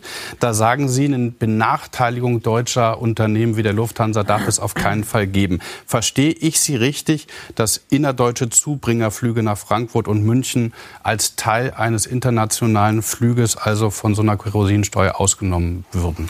Nein, die Frage ist, äh, ist es äh, möglich, bei allen Inlandsflügen auf diese Steuerausnahme zu verzichten? Ähm, wie gesagt, um die Stromsteuersenkung gegenzufinanzieren? Oder würde das nur deutsche Fluggesellschaften betreffen, aber ausländische Gesellschaften würden das Geschäft machen? Eine solche Wettbewerbsverzerrung kann es natürlich nicht geben und äh, deshalb wird das jetzt in der fachlichen Umsetzung der politischen Einigung genau angesehen. Also da ist auch noch ein großes Fragezeichen also dahinter. Soweit zum Haushalt. Äh, eine Meldung muss ich euch allerdings noch geben, denn Robert Habeck, der hat ja auch am Tag der Einigung gesagt, ja, es ist alles so schwer und so bei der Pressekonferenz und dann sich morgen danach beim ZDF zuschalten lassen, um dann folgenden Satz fallen zu lassen. Habeck verteidigt die Kürzungen als einzig denkbare Alternative. Ja? Es ist richtig, sagt Habeck, nicht mehr alle Kosten, die die Krise ausgelöst hat, können übernommen werden. Okay, okay. Ich verstehe den Unmut, aber es ist natürlich, sagt er, die einzig denkbare Alternative. Sorry, da ist Robert Habeck nicht einen Millimeter besser als Christian Lindner. Das ist eine dreiste Lüge. Es gibt ganz viele Alternativen, hier alle beschrieben. Man könnte einen Kniff bei der Schuldenbremse machen, man könnte Zinskosten anders verbuchen, man könnte die Notlage erklären, man könnte Beteiligungen bei Bahn, bei äh, Beihilfen, bei der Autobahn GmbH des Bundes anders verbuchen, man könnte die Konjunkturkomponente und, und, und, und, und, und, und. Also äh, unerschöpflich, ja. Aber er will nicht. Er will nicht. Man könnte das machen, was auch, also Berlins regierender Bürgermeister, der immer noch nachlegt und sagt, ja, Schuldenbremse reformieren, hätte man alles machen können, aber so zu tun. Ja, wenn Robert Habeck so tut, als wäre das die einzig denkbare Alternative, ein harter Satz. Also dieses ganz klassische Tina-Narrativ, There is no alternative von Maggie Thatcher, die neoliberale Umsetzerin, Vordenkerin, was hat die uns nicht alles an Neoliberalismus eingebrockt? Auf die geht der Satz zurück. Ja, und diese Alternativlosigkeit ist wirklich Unfug. Und naja, wir haben es jetzt äh, ja auch gesehen, dass es Unfug ist, denn die Zeit hat berichtet über eine Anfrage der Linken bei Finanzministerium, wie das denn aussieht eigentlich mit den Zinskosten. Rechnet Lindner die Zinskosten in die Höhe? Zahlen des Finanzministeriums zeigen, wenn die Regierung Schulden einfach anders verbuchen würde, hätte sie beachtliche 17 Milliarden Euro mehr zur Verfügung. Was heißt anders verbuchen? Im Moment ist es so, wenn Christian Lindner obwohl die Zinsen so hoch sind, Nullzinsanleihen verkauft, dann sagen die Banken, die die kaufen, natürlich, ey, Moment, warum soll ich jetzt die Anleihe, eine 100 Euro Anleihe für 100 Euro kaufen, wenn es nicht mal Zinsen gibt? Da kann ich mein Geld doch lieber bei der EZB liegen lassen, dann kriege ich wenigstens Einlagezins, ja, oder was anderes kaufen damit. Warum soll ich euch die Staatsanleihen dann abkaufen? Nee, dann biete ich für die 100 Euro Anleihe nur 15 Jahre läuft das, 70 Euro. Ja, dann kriege ich, zahle ich jetzt 70 in 15 Jahren kriege ich dann 100 zurück, dann mache ich eben so Profit, wenn es schon keinen Zins gibt. Ne? So, und deswegen gibt es auch keine höheren Gebote. Christian Lindner macht natürlich am Tag, wo er die Anleihe verkauft, einen Verlust. Ja? Wenn er für eine 100 Euro Anleihe für 70 Euro verkauft, dann muss er jetzt, kriegt er jetzt nur 70 Euro, muss aber in 15 Jahren 100 Euro zahlen. Das ist ein Auktionsverlust. Und die, diese Auktionsverluste werden komplett in dem Jahr gebucht, wo sie anfallen. Und das sind ja schon der Auktionsverlust, ist ja schon quasi der Verlust für die kompletten 15 Jahre. Hätte er die Anleihen mit höheren Zinsen verkauft, ja, beispielsweise mit zwei oder drei Prozent, hätte er eine 100 Euro Anleihe vielleicht für 100 Euro verkaufen können und dann jedes Jahr eben zwei oder drei Prozent Zinsen darauf gezahlt. Ja. Dann wären zwar auch Kosten entstanden, die wären aber, wenn man das entweder so gemacht hätte oder diese Auktionsverluste nicht in einem Jahr komplett bucht, sondern über die Laufzeit der Anleihen streckt, so wie auch die Zinskosten ja über die Laufzeit der Anleihen gestreckt werden, wären die Zinskosten eben nicht 37 Milliarden, sondern nur 20. Jetzt haben wir es schwarz auf weiß. Ich hoffe, Ich hoffe, alle Talkshow-Master haben das mitbekommen und werden beim nächsten Mal, wenn die FDP sich in Talkshows setzt und sagt, ja, wir müssen sparen, weil haben Sie mal gesehen, die Zinskosten? Früher haben wir drei Milliarden gezahlt, jetzt zahlen wir fast 40 Milliarden. Dann sagen, nee, nee, nee, nee, nee, Sie zahlen doch nur 20. Sie verbuchen das doch nur schräg. Ja, das ist doch ein Taschenspielertrick von Ihnen. Das wäre äh, sehr wünschenswert. Ja. Nochmal die Originalformulierung können wir auch hier raussuchen. Uh, hier. In dem Schreiben des Ministeriums heißt es, die Bundesregierung hat die Zinsausgaben des Bundes 23 für den Entwurf des Nachtragshaushalts mit 37 Milliarden Euro geschätzt. Würden die Zinsausgaben des Jahres 23 periodengerecht verbucht, abgegrenzt, periodengerecht abgegrenzt verbucht, läge dieser Wert um 17 Milliarden Euro niedriger bei 19,84 Milliarden. Der Bund könnte also rund 17 Milliarden Euro weniger ausgeben als bisher veranschlagt. Was eigentlich bedeutet, der Bund könnte bis 17 Milliarden Euro mehr ausgeben und trotzdem weiter die Schuldenbremse einhalten. Ja, das ist eigentlich das Entscheidende. Und hier, lieber Robert Habeck, von wegen, es gibt keine Alternativen. Na, hier lagen 17 Milliarden Euro auf der Straße. Es hätte keine Kürzung gebraucht, die natürlich, haben wir noch gar nicht besprochen, natürlich in einer Wirtschaftskrise, auch makroökonomisch, völliger Wahnsinn sind. Mann. Dann gab es allerdings eine Meldung, da habe selbst ich mich gewundert. Lindner kündigt eine kleine Reform der Schuldenbremse an. Ja, scheinbar will Christian Lindner, endlich hat er sich bereitschlagen lassen, vielleicht weil es so viel Kritik jetzt gab auf den Haushalt, irgendwann die Konjunkturkomponente zu verändern, der Schuldenbremse. Das geht einfach gesetzlich, da brauchen sie die Union nicht für. Äh, Konjunkturkomponente ist quasi, wie viel Schulden darf der Staat zusätzlich machen, wenn die Wirtschaft schlecht läuft. Ja. Und da heißt es beispielsweise, es ist beabsichtigt, die Berechnung an den aktuellen Stand der wirtschaftswissenschaftlichen Forschung anzupassen, was die Schwankungsbreite verändern wird. Mehr Schulden in schlechten Zeiten, weniger in besseren, okay.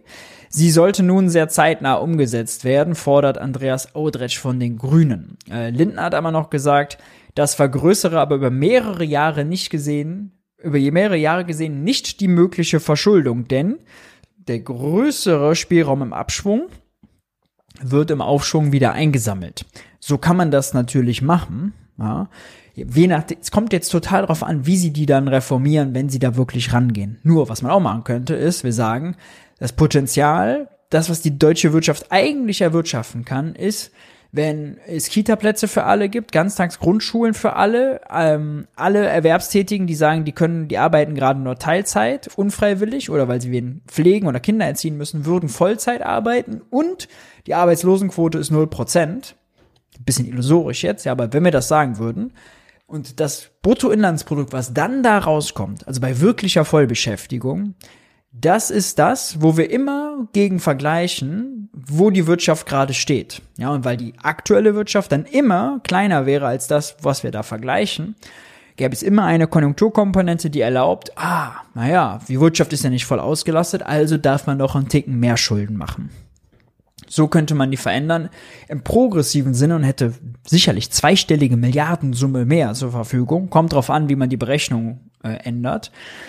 Wenn man allerdings da kleinkariert und Erbsenzählermäßig dran geht, dass dann jetzt irgendwie für 24 2 Milliarden mehr Schulden rausspringen und irgendwann dann, je nachdem wie man die Formel verändert, äh, 2 Milliarden Euro weniger gemacht werden dürfen, sobald die Wirtschaft wieder wächst, so, dann hat man nicht viel gewonnen. Ja, bisher läuft die Rechnung so, man guckt sich an, wie ist die Wirtschaft in den letzten fünf Jahren gewachsen und dann nimmt man davon, bildet man daraus einen Trend und sagt, alles klar, dann geht es im nächsten, nächsten Jahr so weiter dann kann die Wirtschaft also gar nicht, wird gar nicht geguckt, wie viele Frauen wollen eigentlich beispielsweise arbeiten oder Männer, aber statistisch gesehen immer eben häufiger Frauen, wie viele Arbeitslose gibt's und so, sondern guckt einfach, wie war die Wirtschaft in den letzten Jahren und führt das irgendwie fort. Aber immerhin, ich habe mich ja schon, also wir geben uns ja schon mit wenig zufrieden. Dann gab es noch einen Skandal im Finanzministerium. Ja, während die Ampel kürzt, hat Lindners hohe Beamtin Gerda Hofmann offensichtlich in einer sehr, sehr sehenswerten ZDF-Doku, äh, die hier solltet ihr alle gucken, die geheime Welt der Superreichen, sehr, sehr, sehr empfehlenswert.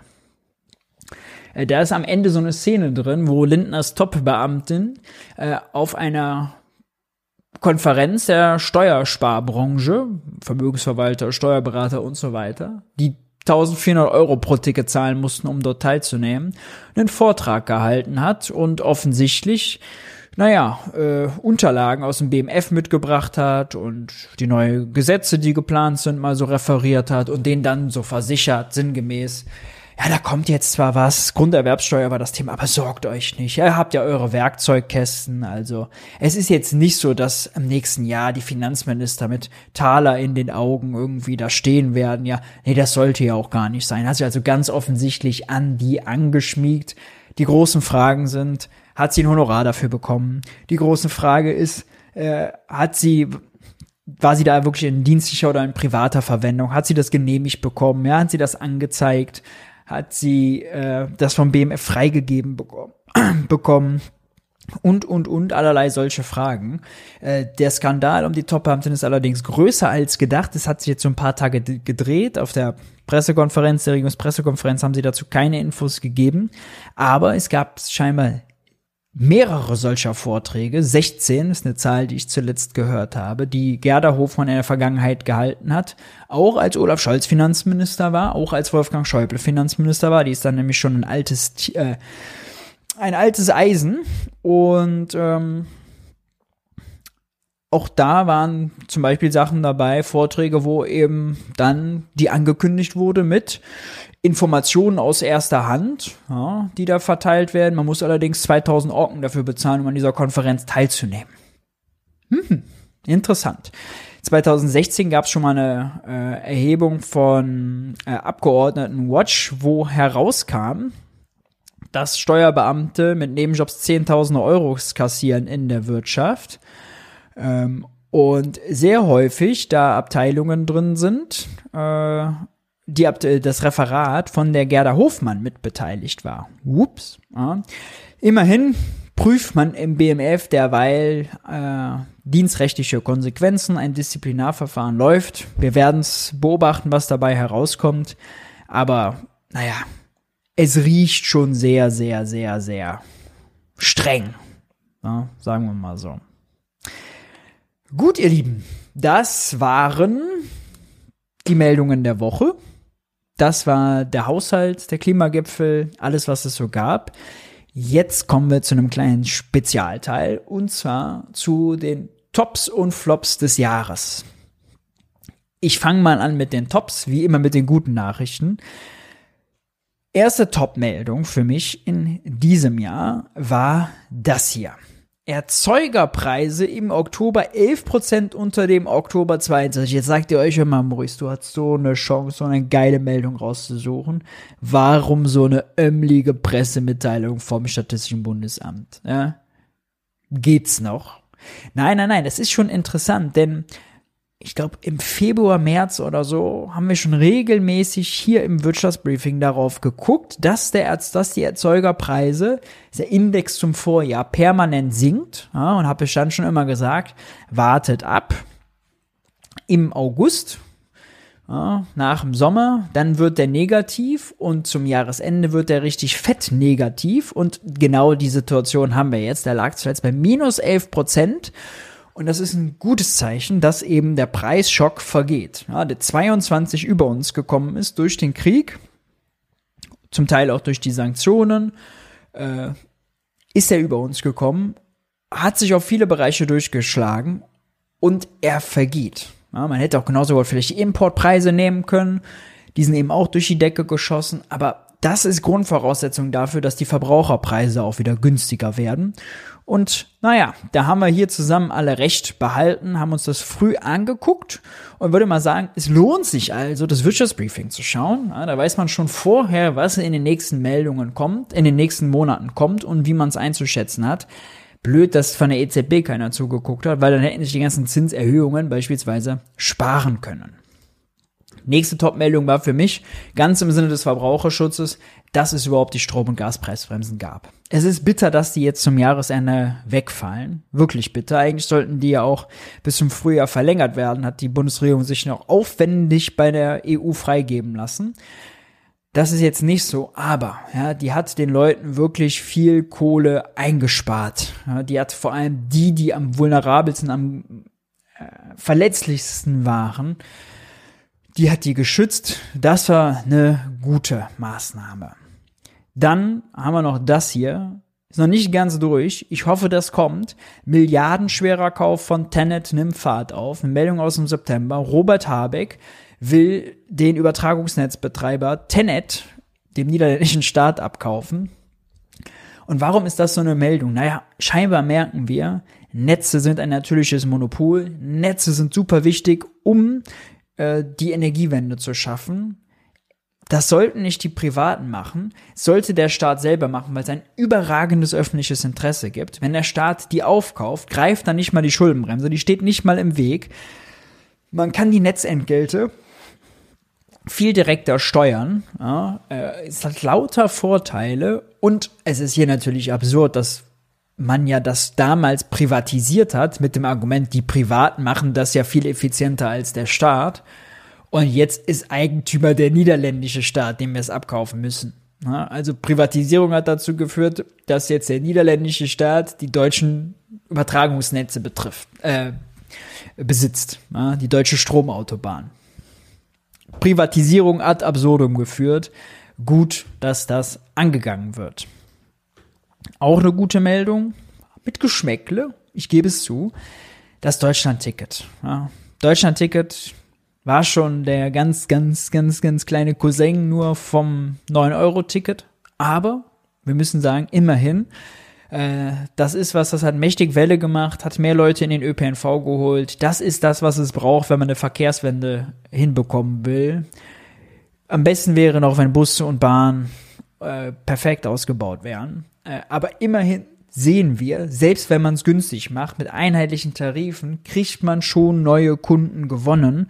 Und hier tut man niemandem weh. Das ist Klimaschutz plus Mobilität für ärmere Leute erhöhen, plus das Leben besser machen, man gibt den Leuten was. Klimaschutz wird hier also als Gewinn an Lebensqualität erfahren und nicht wie am CO2-Preis ohne Klimageld nur als Griff in den Geldbeutel. So geht's, das sollte man weitermachen. Ja.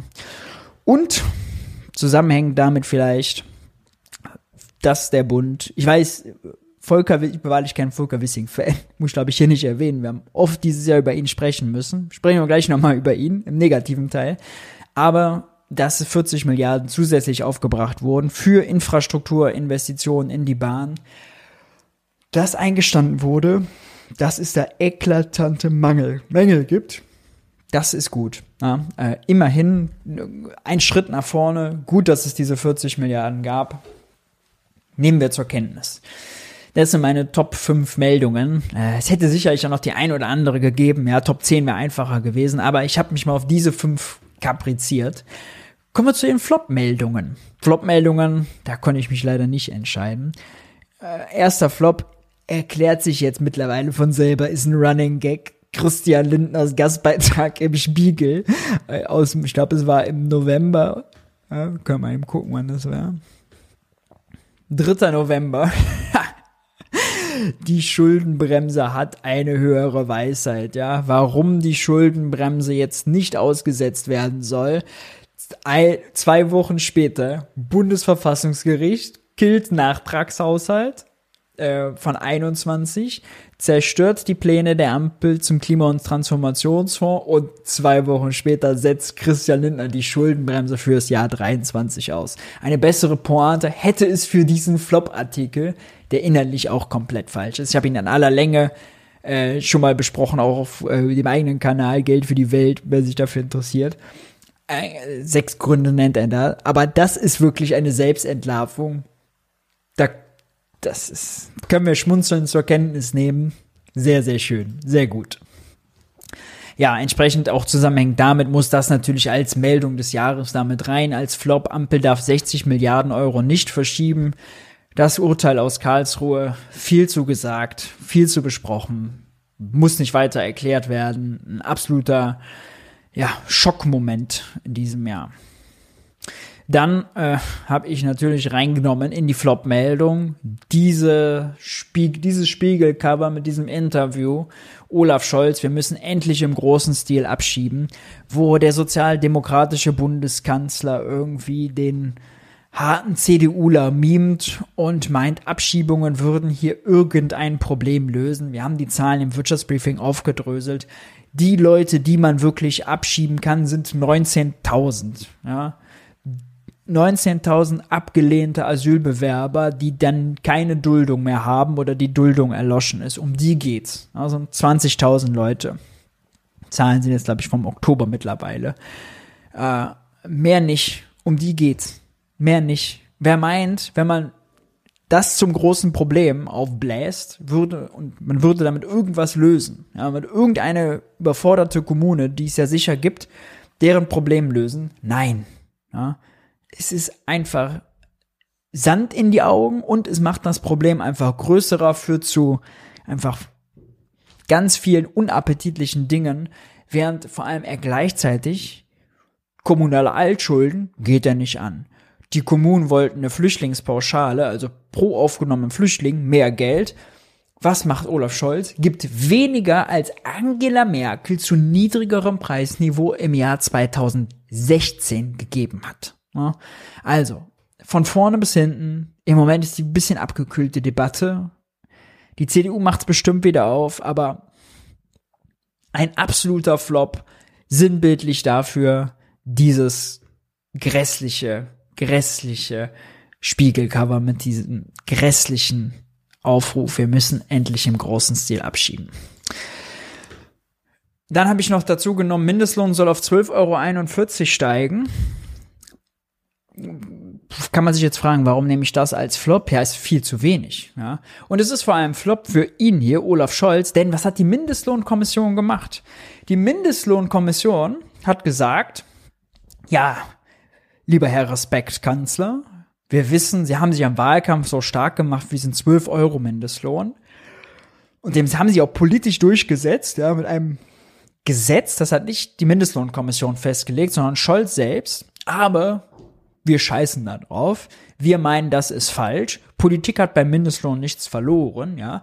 Was wir jetzt stattdessen machen, ist, wir gehen wieder zurück zu dem alten Wert, 10,45 Euro und rechnen von dem aus, Tariflöhne äh, drauf und Inflationsentwicklung und, und, und und kommen dann bei 12,41 Euro aus.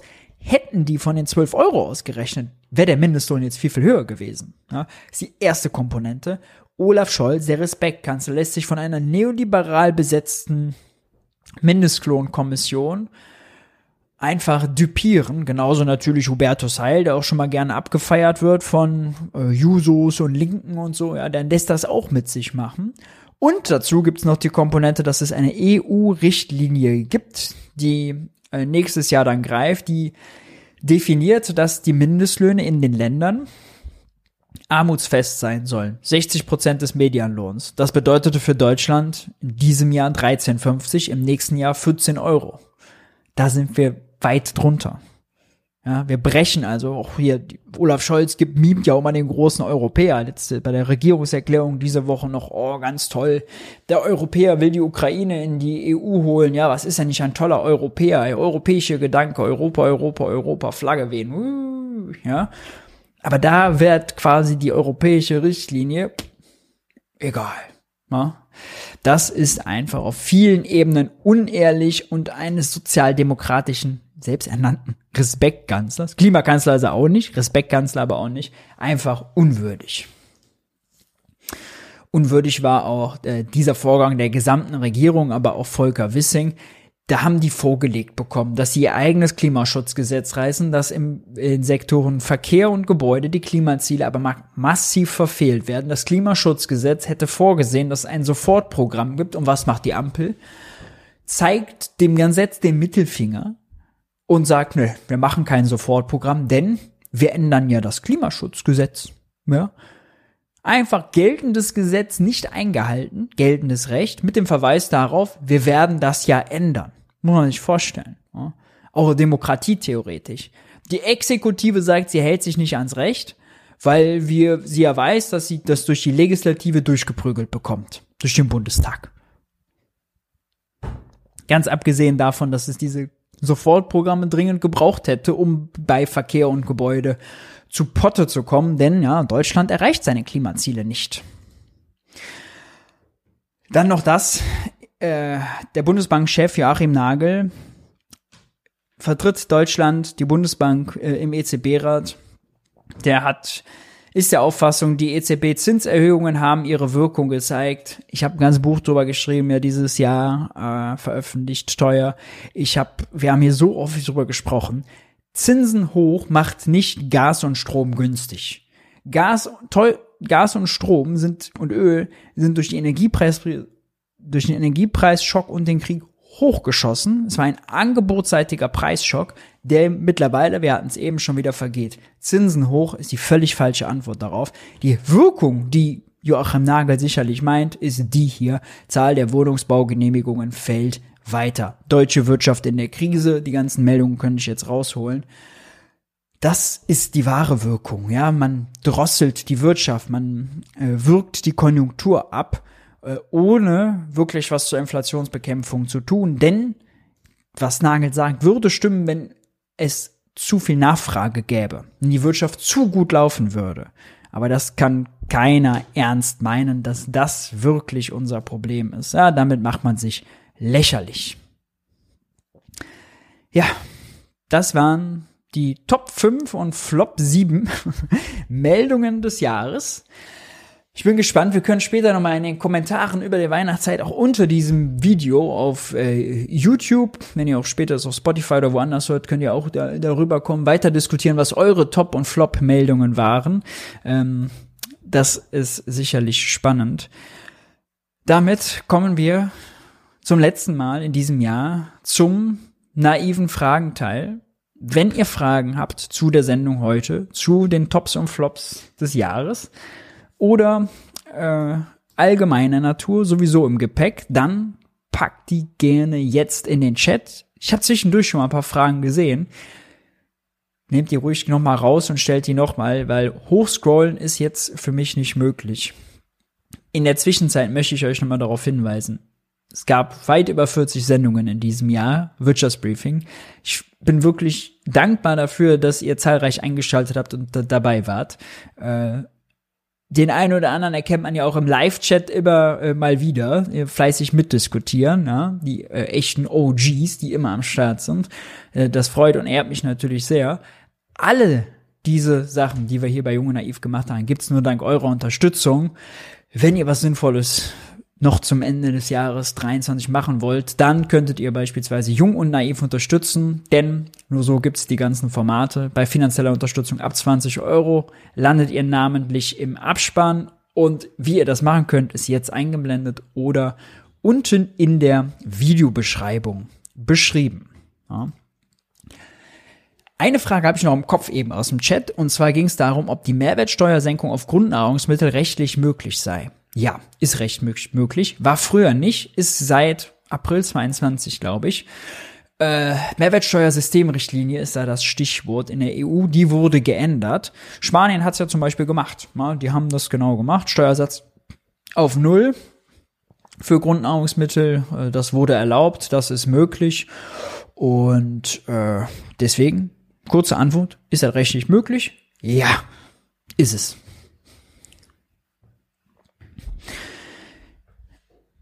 Äh, jetzt kommt eine schwierige Frage gleich zu Beginn. Wenn du das Jahr in einem Wort beschreiben könntest, was wäre das? Bodenlos. Kann eine Bank ihre Staatsanleihe an ihre eigenen Kunden verkaufen, weil sie ja dann kein Zentralbankgeld bekommen kann? Äh, ja, kann sie. Äh, selbstverständlich. Die Bank muss ja auch gar kein Zentralbankgeld dafür äh, bekommen. Ja, äh, es ist ja so, die Bank hat das entweder schon vorher von der Zentralbank mal bekommen oder leiht es sich, kann das jederzeit, kann die Bank sich bei der Zentralbank das leihen. Wenn sie also eine Auktion gewonnen hat, überweist sie das an äh, Christian Lindner, an den Staat. Der gibt es dann aus, dann fließt es dem Bankensektor ja wieder zu. Ja, wenn der Staat Ausgaben tätigt, dann kriegen die Banken Zentralbankguthaben und sind in gleicher Weise natürlich verpflichtet, auf ihren eigenen Bankkonten im zweistufigen Geldsystem dann dem Zahlungsempfänger Bürgergeldempfänger beispielsweise, Rentner, Straßenbauer, was auch immer, das gut zu schreiben. Ja. Aber ja, die Banken können Staatsanleihen auch weiterverkaufen, sich dafür aber quasi in anderer Ebene bezahlen lassen. Ja. Wie verhält sich die MMT zum Rating eines Staates? Erstmal zur MMT kann ich euch noch über die Weihnachtstage das äh, Interview mit Dirk Ehns empfehlen. Er war zuletzt bei Tilo zu Gast. Das ist äh, sehr sehenswert. Ratings, naja. Erstmal gilt ja in der MMT, ein Staat in eigener Währung kann nicht pleite gehen. So wie die Monopoly Bank, da kann ich das Monopoly Geld ausgehen. Ja. Hängt das von einem Rating ab? Oder was hängt von einem Rating ab? Von einem Rating hängt ab, wie riskant die Banken den Kauf einer Staatsanleihe einschätzen, ja, oder andere Marktteilnehmer. Und wenn alle meinen, oh, das ist aber riskant, weil die Ratingagentur sagt, irgendwann wird der Staat nicht mehr zurückbezahlen können, wenn eine Anleihe ausläuft, dann sagen die, oh, vielleicht kaufen wir die nicht mehr oder nur noch, wir wollen aber mehr Geld dafür, weil es ist ja riskant und ah, alles, was riskant ist, ist dann teuer eben auf dem Finanzmarkt. Jetzt ist es so, dass man drei große Ratingagenturen hat. Äh, die sitzen in den USA, meine ich alle. Oh, vielleicht auch eine in Großbritannien. Müssen schon mal nachschauen. Und ähm, es gab, als man den Euro gegründet hat und die EZB, die Überlegung, lass uns doch eine öffentliche, quasi bei der EZB angedockte Ratingagentur machen für Europa den Gedanken hat man dann wieder verworfen, aus irgendeinem Grund, und hat sich stattdessen von diesen privaten US-Dominierten abhängig gemacht. Aber abhängig ist auch zu viel gesagt. Ja, also Ratingagenturen machen einen guten Job für private Schulden, für öffentliche Schulden nicht. Ratingagenturen, da sieht man mal, ja, die raten sogar die USA runter ja, zuletzt passiert. Mein, die USA, jeder will US-Dollar. Die USA ist die Schöpferin des US-Dollars. Die kann der US-Dollar gar nicht ausgehen. Zu glauben, dass die Staatsanleihen ausfallen lassen, weil die pleite gehen, absurd. Also, Ratingagenturen erfüllen einen Zweck in, den, in dem aktuellen Institutionengefüge, was wir haben. Sind die notwendig für öffentliche Schulden? Nein. Machen die Staatsanleihen unter Umständen teuer? Ja. In der Praxis? Ja. Sollte man auf sie hören? Nein. Wird im Finanzmarkt auf sie gehört? Ja. ja also, sagen wir mal so, es ist kompliziert. In der Praxis spielen sie eine Rolle. Theoretisch haben sie, ist diese praktische Rolle viel größer, als sie theoretisch eigentlich sein müsste oder dürfte. Könnte. Gleich habe ich alle Verben durch. Wie ist deine Meinung zu der Nutzung von Atomenergie? Äh, hatten wir hier ganz oft in den Sendungen mit Jens. Äh, ich finde es lächerlich, wenn man jetzt sagt, oh, da sind sechs Prozent der Stromerzeugung weggefallen. Deswegen ist der Strom jetzt teuer. Ja, gibt ganz andere Probleme, warum Strom teuer ist, weil wir beispielsweise immer noch Gas dafür nutzen mussten und Gas teuer wurde. Das hat den ganzen Strompreis hochgezogen. Äh, außerdem ist es ja so, die ganzen, die Kraftwerke, die wir jetzt noch hatten, man hätte sich jetzt sinnvollerweise nicht dafür entscheiden können, die noch ein Jahr länger laufen zu lassen, welche jetzt noch mich jetzt nicht groß bewegt, ja, ob die jetzt noch ein Jahr länger laufen oder nicht, aber hätten ja dann neu irgendwie TÜV bekommen müssen, gewartet werden müssen, neue Brennstäbe bestellen, wo, wo bekommt man die her? Das Zeug bekommt man wieder aus Russland und dann muss man das aber über x Jahre wieder abbrennen.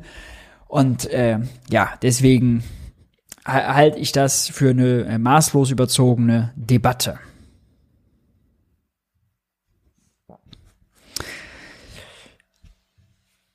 Machen wir mal weiter. Äh, dum, dum, dum, Danke für eure ganzen äh, Komplimente, die ich hier im Chat sehe. Äh, das freut und ehrt mich sehr. Wenn die Erzeugerpreise weiter negativ sind, könnte es zur Deflation kommen. Theoretisch ja, theoretisch könnte auch der Verbraucherpreisindex negativ werden. Ja? Dann würde man das Deflation nennen, nur es ist keine wirkliche Deflation, genau das, wie, was wir jetzt die letzten Jahre hatten, keine wirkliche Inflation war, sondern ein Preisschock. Inflation ist dauerhaft steigendes, sich selbst verstärkendes Preisniveau. Ja.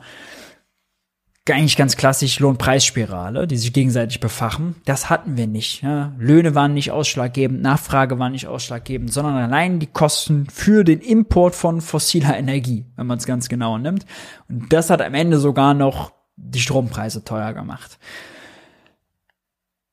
Das ist also äh, das Problem. Deswegen würde ich das nicht Deflation dann nennen. Ja. Die, die Frage aller Fragen. Gibt's mal wieder einen Twitch-Livestream? Nein, Twitch-Livestreams äh, nicht mehr. hier auf YouTube äh, stattdessen. Wo siehst du Deutschland in zehn Jahren? Ui, ui, ui, ui, ui, das ist eine schwere Frage. Ich weiß ja nicht mal, welche Regierung wir haben. Ähm, und im Moment, wenn man das dann sich ansieht, ja, also Adam Tooze, auch das Interview nochmal unbedingt angucken.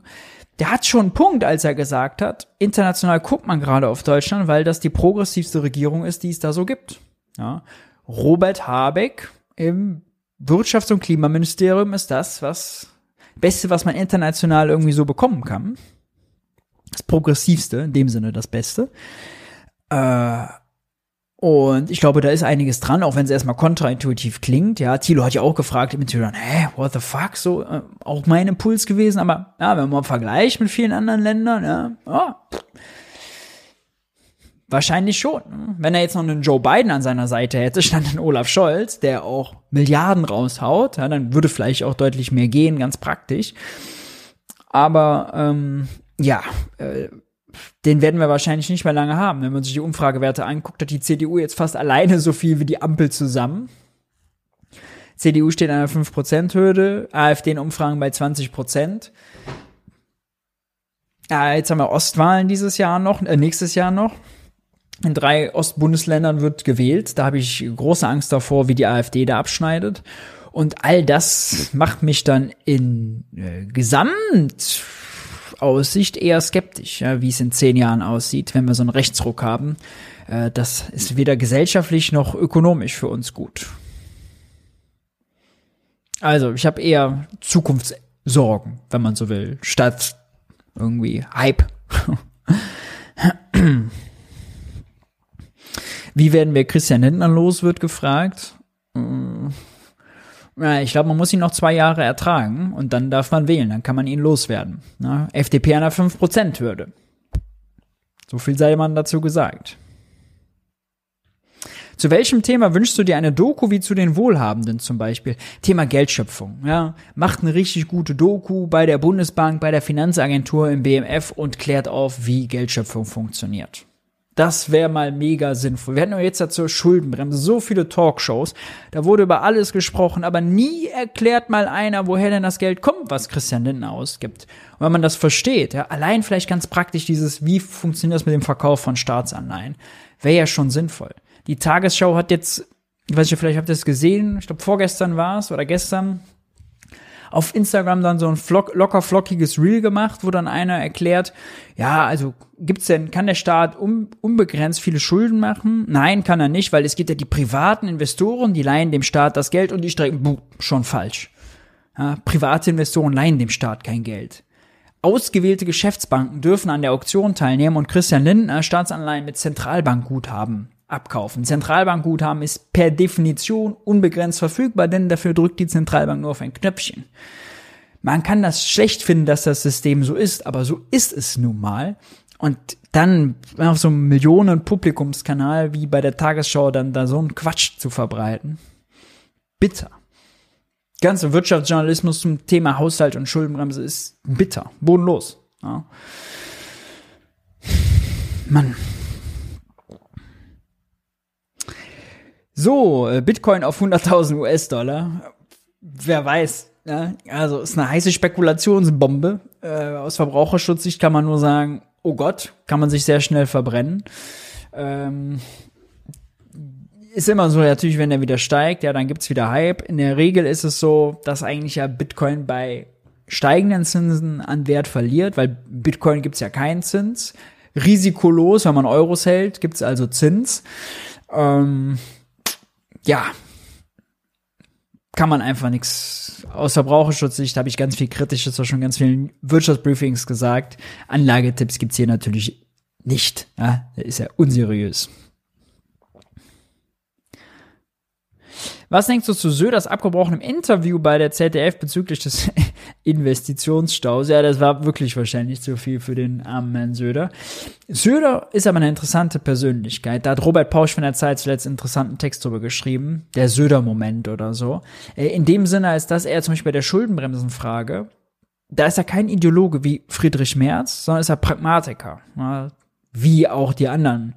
Ähm, Regierungschefs der Länder bei der CDU. Deswegen ist, ist ja auch Söder war lange auf, also wir machen jetzt irgendwie schwarz-grün, jetzt mittlerweile sind die Grünen sein Ernstgegner, der dreht sich wirklich, also wie der Wind steht, aber das heißt, man könnte ihn, glaube ich, auch eher zum was Positiverem drehen, als beispielsweise ein Friedrich Merz. Ja.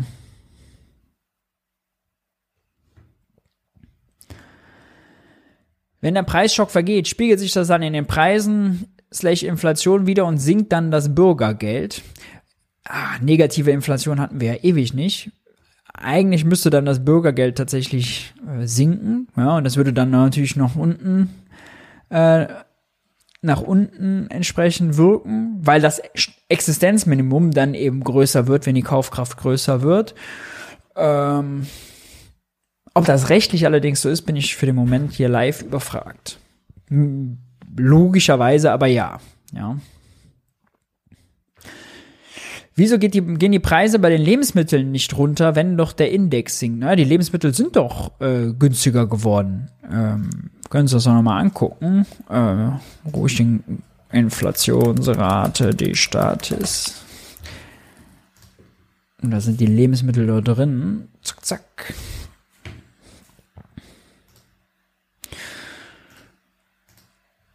Und zwar, dum, dum, dum, hier haben wir die Nahrungsmittel.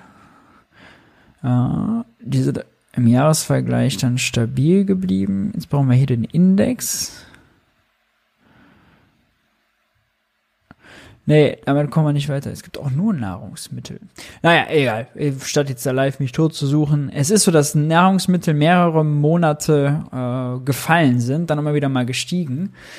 Mm, Index 130 heißt nun mal, naja, es ist jetzt gerade 131,2, es ist gerade 131,2 äh, Prozent teurer als 2020. Also diese Preiserhöhung steckt noch in den Nahrungsmitteln. Aber die sind ja auch super energieintensiv beispielsweise, ja. Also äh, Nahrungsmittel, die müssen geerntet werden, das braucht Energie, die müssen transportiert werden, beleuchtet, gekühlt, gekocht, alles energieintensiv. Dass also dieser Energiepreisschock auch total in den Nahrungsmitteln hängt, ist klar. Zumal sind wichtige Nahrungsmittelbestandteile wie Weizen, Mais, Raps und so weiter auch gestiegen äh, durch den Krieg, weil Ukraine und Russland immer super viel davon herstellen heißt, da steckt der Preisschock ziemlich tief drin. Und wir haben alles Ganze eben noch Erzeugerpreise geguckt. Das ist also die Ebene vorher. Bis das bei den Verbrauchern ankommt, wird es wohl noch was dauern. Aber zuletzt hatten wir mit der Inflationsrate im November äh, ne, allein zum Vormonat, dass die Preise um 0,4 Prozent gefallen sind. Ja. Ich gucke jetzt hier gerade noch mal, was die auch im Vormonat zu den Lebensmitteln gesagt haben. Oh.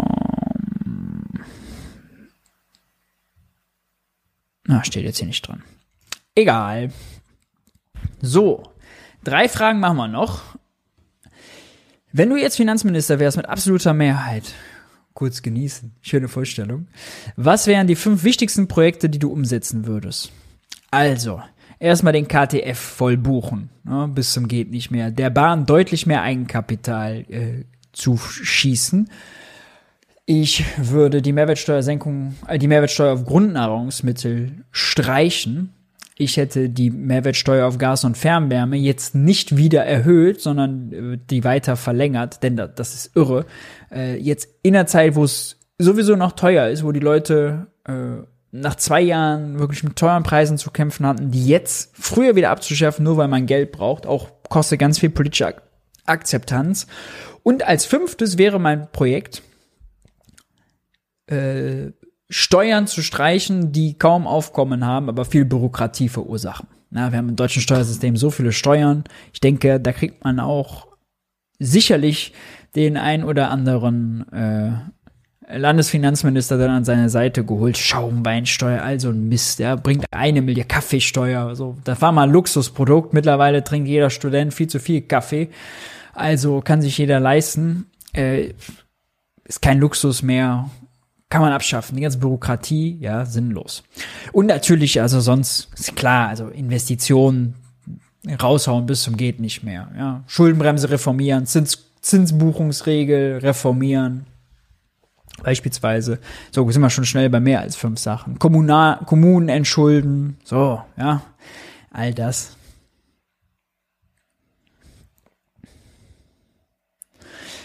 Äh, warum ist es so nervig, in der, EU, in der EU Statistiken zu finden, die man bei Fred mit einmal googeln findet? Ja, es ist wirklich bodenlos. Das in den USA ist wirklich die Statistik besser. Und es ist, finde ich, in Deutschland noch doppelt und dreifach schlimm, dass man ja mit Statista eine Visualisierung von allerlei Statistiken und Zahlen hat, die aber kostenpflichtig ist, weil, ich meine, da hängt Springer dahinter. Und die Statis, also Statistische Bundesamt, öffentlich zugänglich auch eigentlich so ein Tool hat, nur, also, das ist erstens kaum bekannt. Äh, zweitens ist das also null Verbraucher- oder anwenderfreundlich. Und Drittens ist schon die ganze Internetseite vom des Staates, so dass ich zum Beispiel jetzt nicht, wenn ich einfach die Inflationsrate gesucht habe, dann auf Nahrungsmittel klicken kann und mir dann per die Nahrungsmittel nochmal gesondert angucken. Nee, da muss ich wieder irgendeine andere Pressemitteilung raussuchen. Bodenlos. Die Staates, Verbraucherfreundlichkeit auch. Also, das sind Verhältnisse wie bei der Deutschen Bahn. Ah, so, eine letzte Frage machen wir noch. Dum, dum, dum, Neben all den dunklen Aussichten, das ist die perfekte Frage zum Abschluss. Was stimmt dich für das kommende Jahr positiv? Die Zinsen steigen nicht weiter. Das ist zum Beispiel schon mal sehr positiv. Ja, äh, der Energiepreisschock ist vorbei kann natürlich immer noch mal kommen über den Winter, je nachdem, wie sich auch der Kriegsverlauf entwickelt. Da hoffe ich auch, dass das wirklich schnellstmöglich beendet wird. Sowohl da als auch Israel-Gaza ist ja auch so fürchterlich, dass wir das dieses Jahr auch nebenher hatten. Äh, also Energiepreisschock vorbei, äh, das stimmt mich positiv.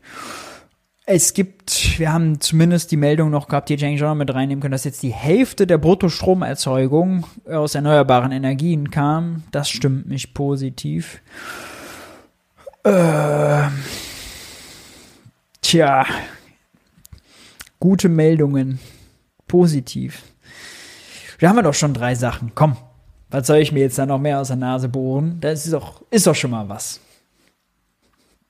Gut damit würde ich sagen, machen wir das ja dicht. Äh, morgen um 8 Uhr geht ja auch bei mir der Umzug schon los. Ich muss ja noch fleißig Büro abbauen und Schreibtisch abbauen. Ich danke euch wirklich vom ganzen Herzen, jeden einzelnen von euch, dass ihr dieses Jahr so fleißig eingeschaltet habt beim Wirtschaftsbriefing, dass ihr mitdiskutiert habt. Es ist sehr häufig auch sehr lustig, den Chat nebenbei zu lesen, beispielsweise von denjenigen, die live dabei sind. Äh, immer wieder gute Impulse. Ihr korrigiert mich, wenn mir mal ein Fehler passiert. Ja, also habe ich zum Beispiel Hubert Aiwanger in die CSU gepackt ist jetzt nicht so, dass, dass das Unrealistischste ist, was es gibt, aber ja, sowas passiert natürlich in den Livestreams, dass ihr mir Fehler verzeiht, dass ihr kleine Technikfehler verzeiht. Also großes Dankeschön. Ich hoffe, ihr schaltet am 8.1. wieder ein. Dann geht's hier weiter. Ich hoffe, ihr schaut in der Zwischenzeit Jung und Naiv. Es gibt auch einige Interviews. Es wird noch den Aufwachen-Podcast geben. Ihr bleibt Junge Naiv treu, ihr unterstützt Junge Naiv und und und. Die Quellen zu der Sendung gibt's übrigens äh, wieder unten in der Videobeschreibung verlinkt. Das haben wir die letzten zwei Mal auch schon gemacht. Checkt das gerne aus. Und damit machen wir das Jahr dicht. Danke für alles. Wer Junge Naiv im letzten Monat unterstützt habt, seht ihr jetzt im Abspann. Wir sehen und hören uns auf allen Kanälen. Macht's gut. Ciao, ciao.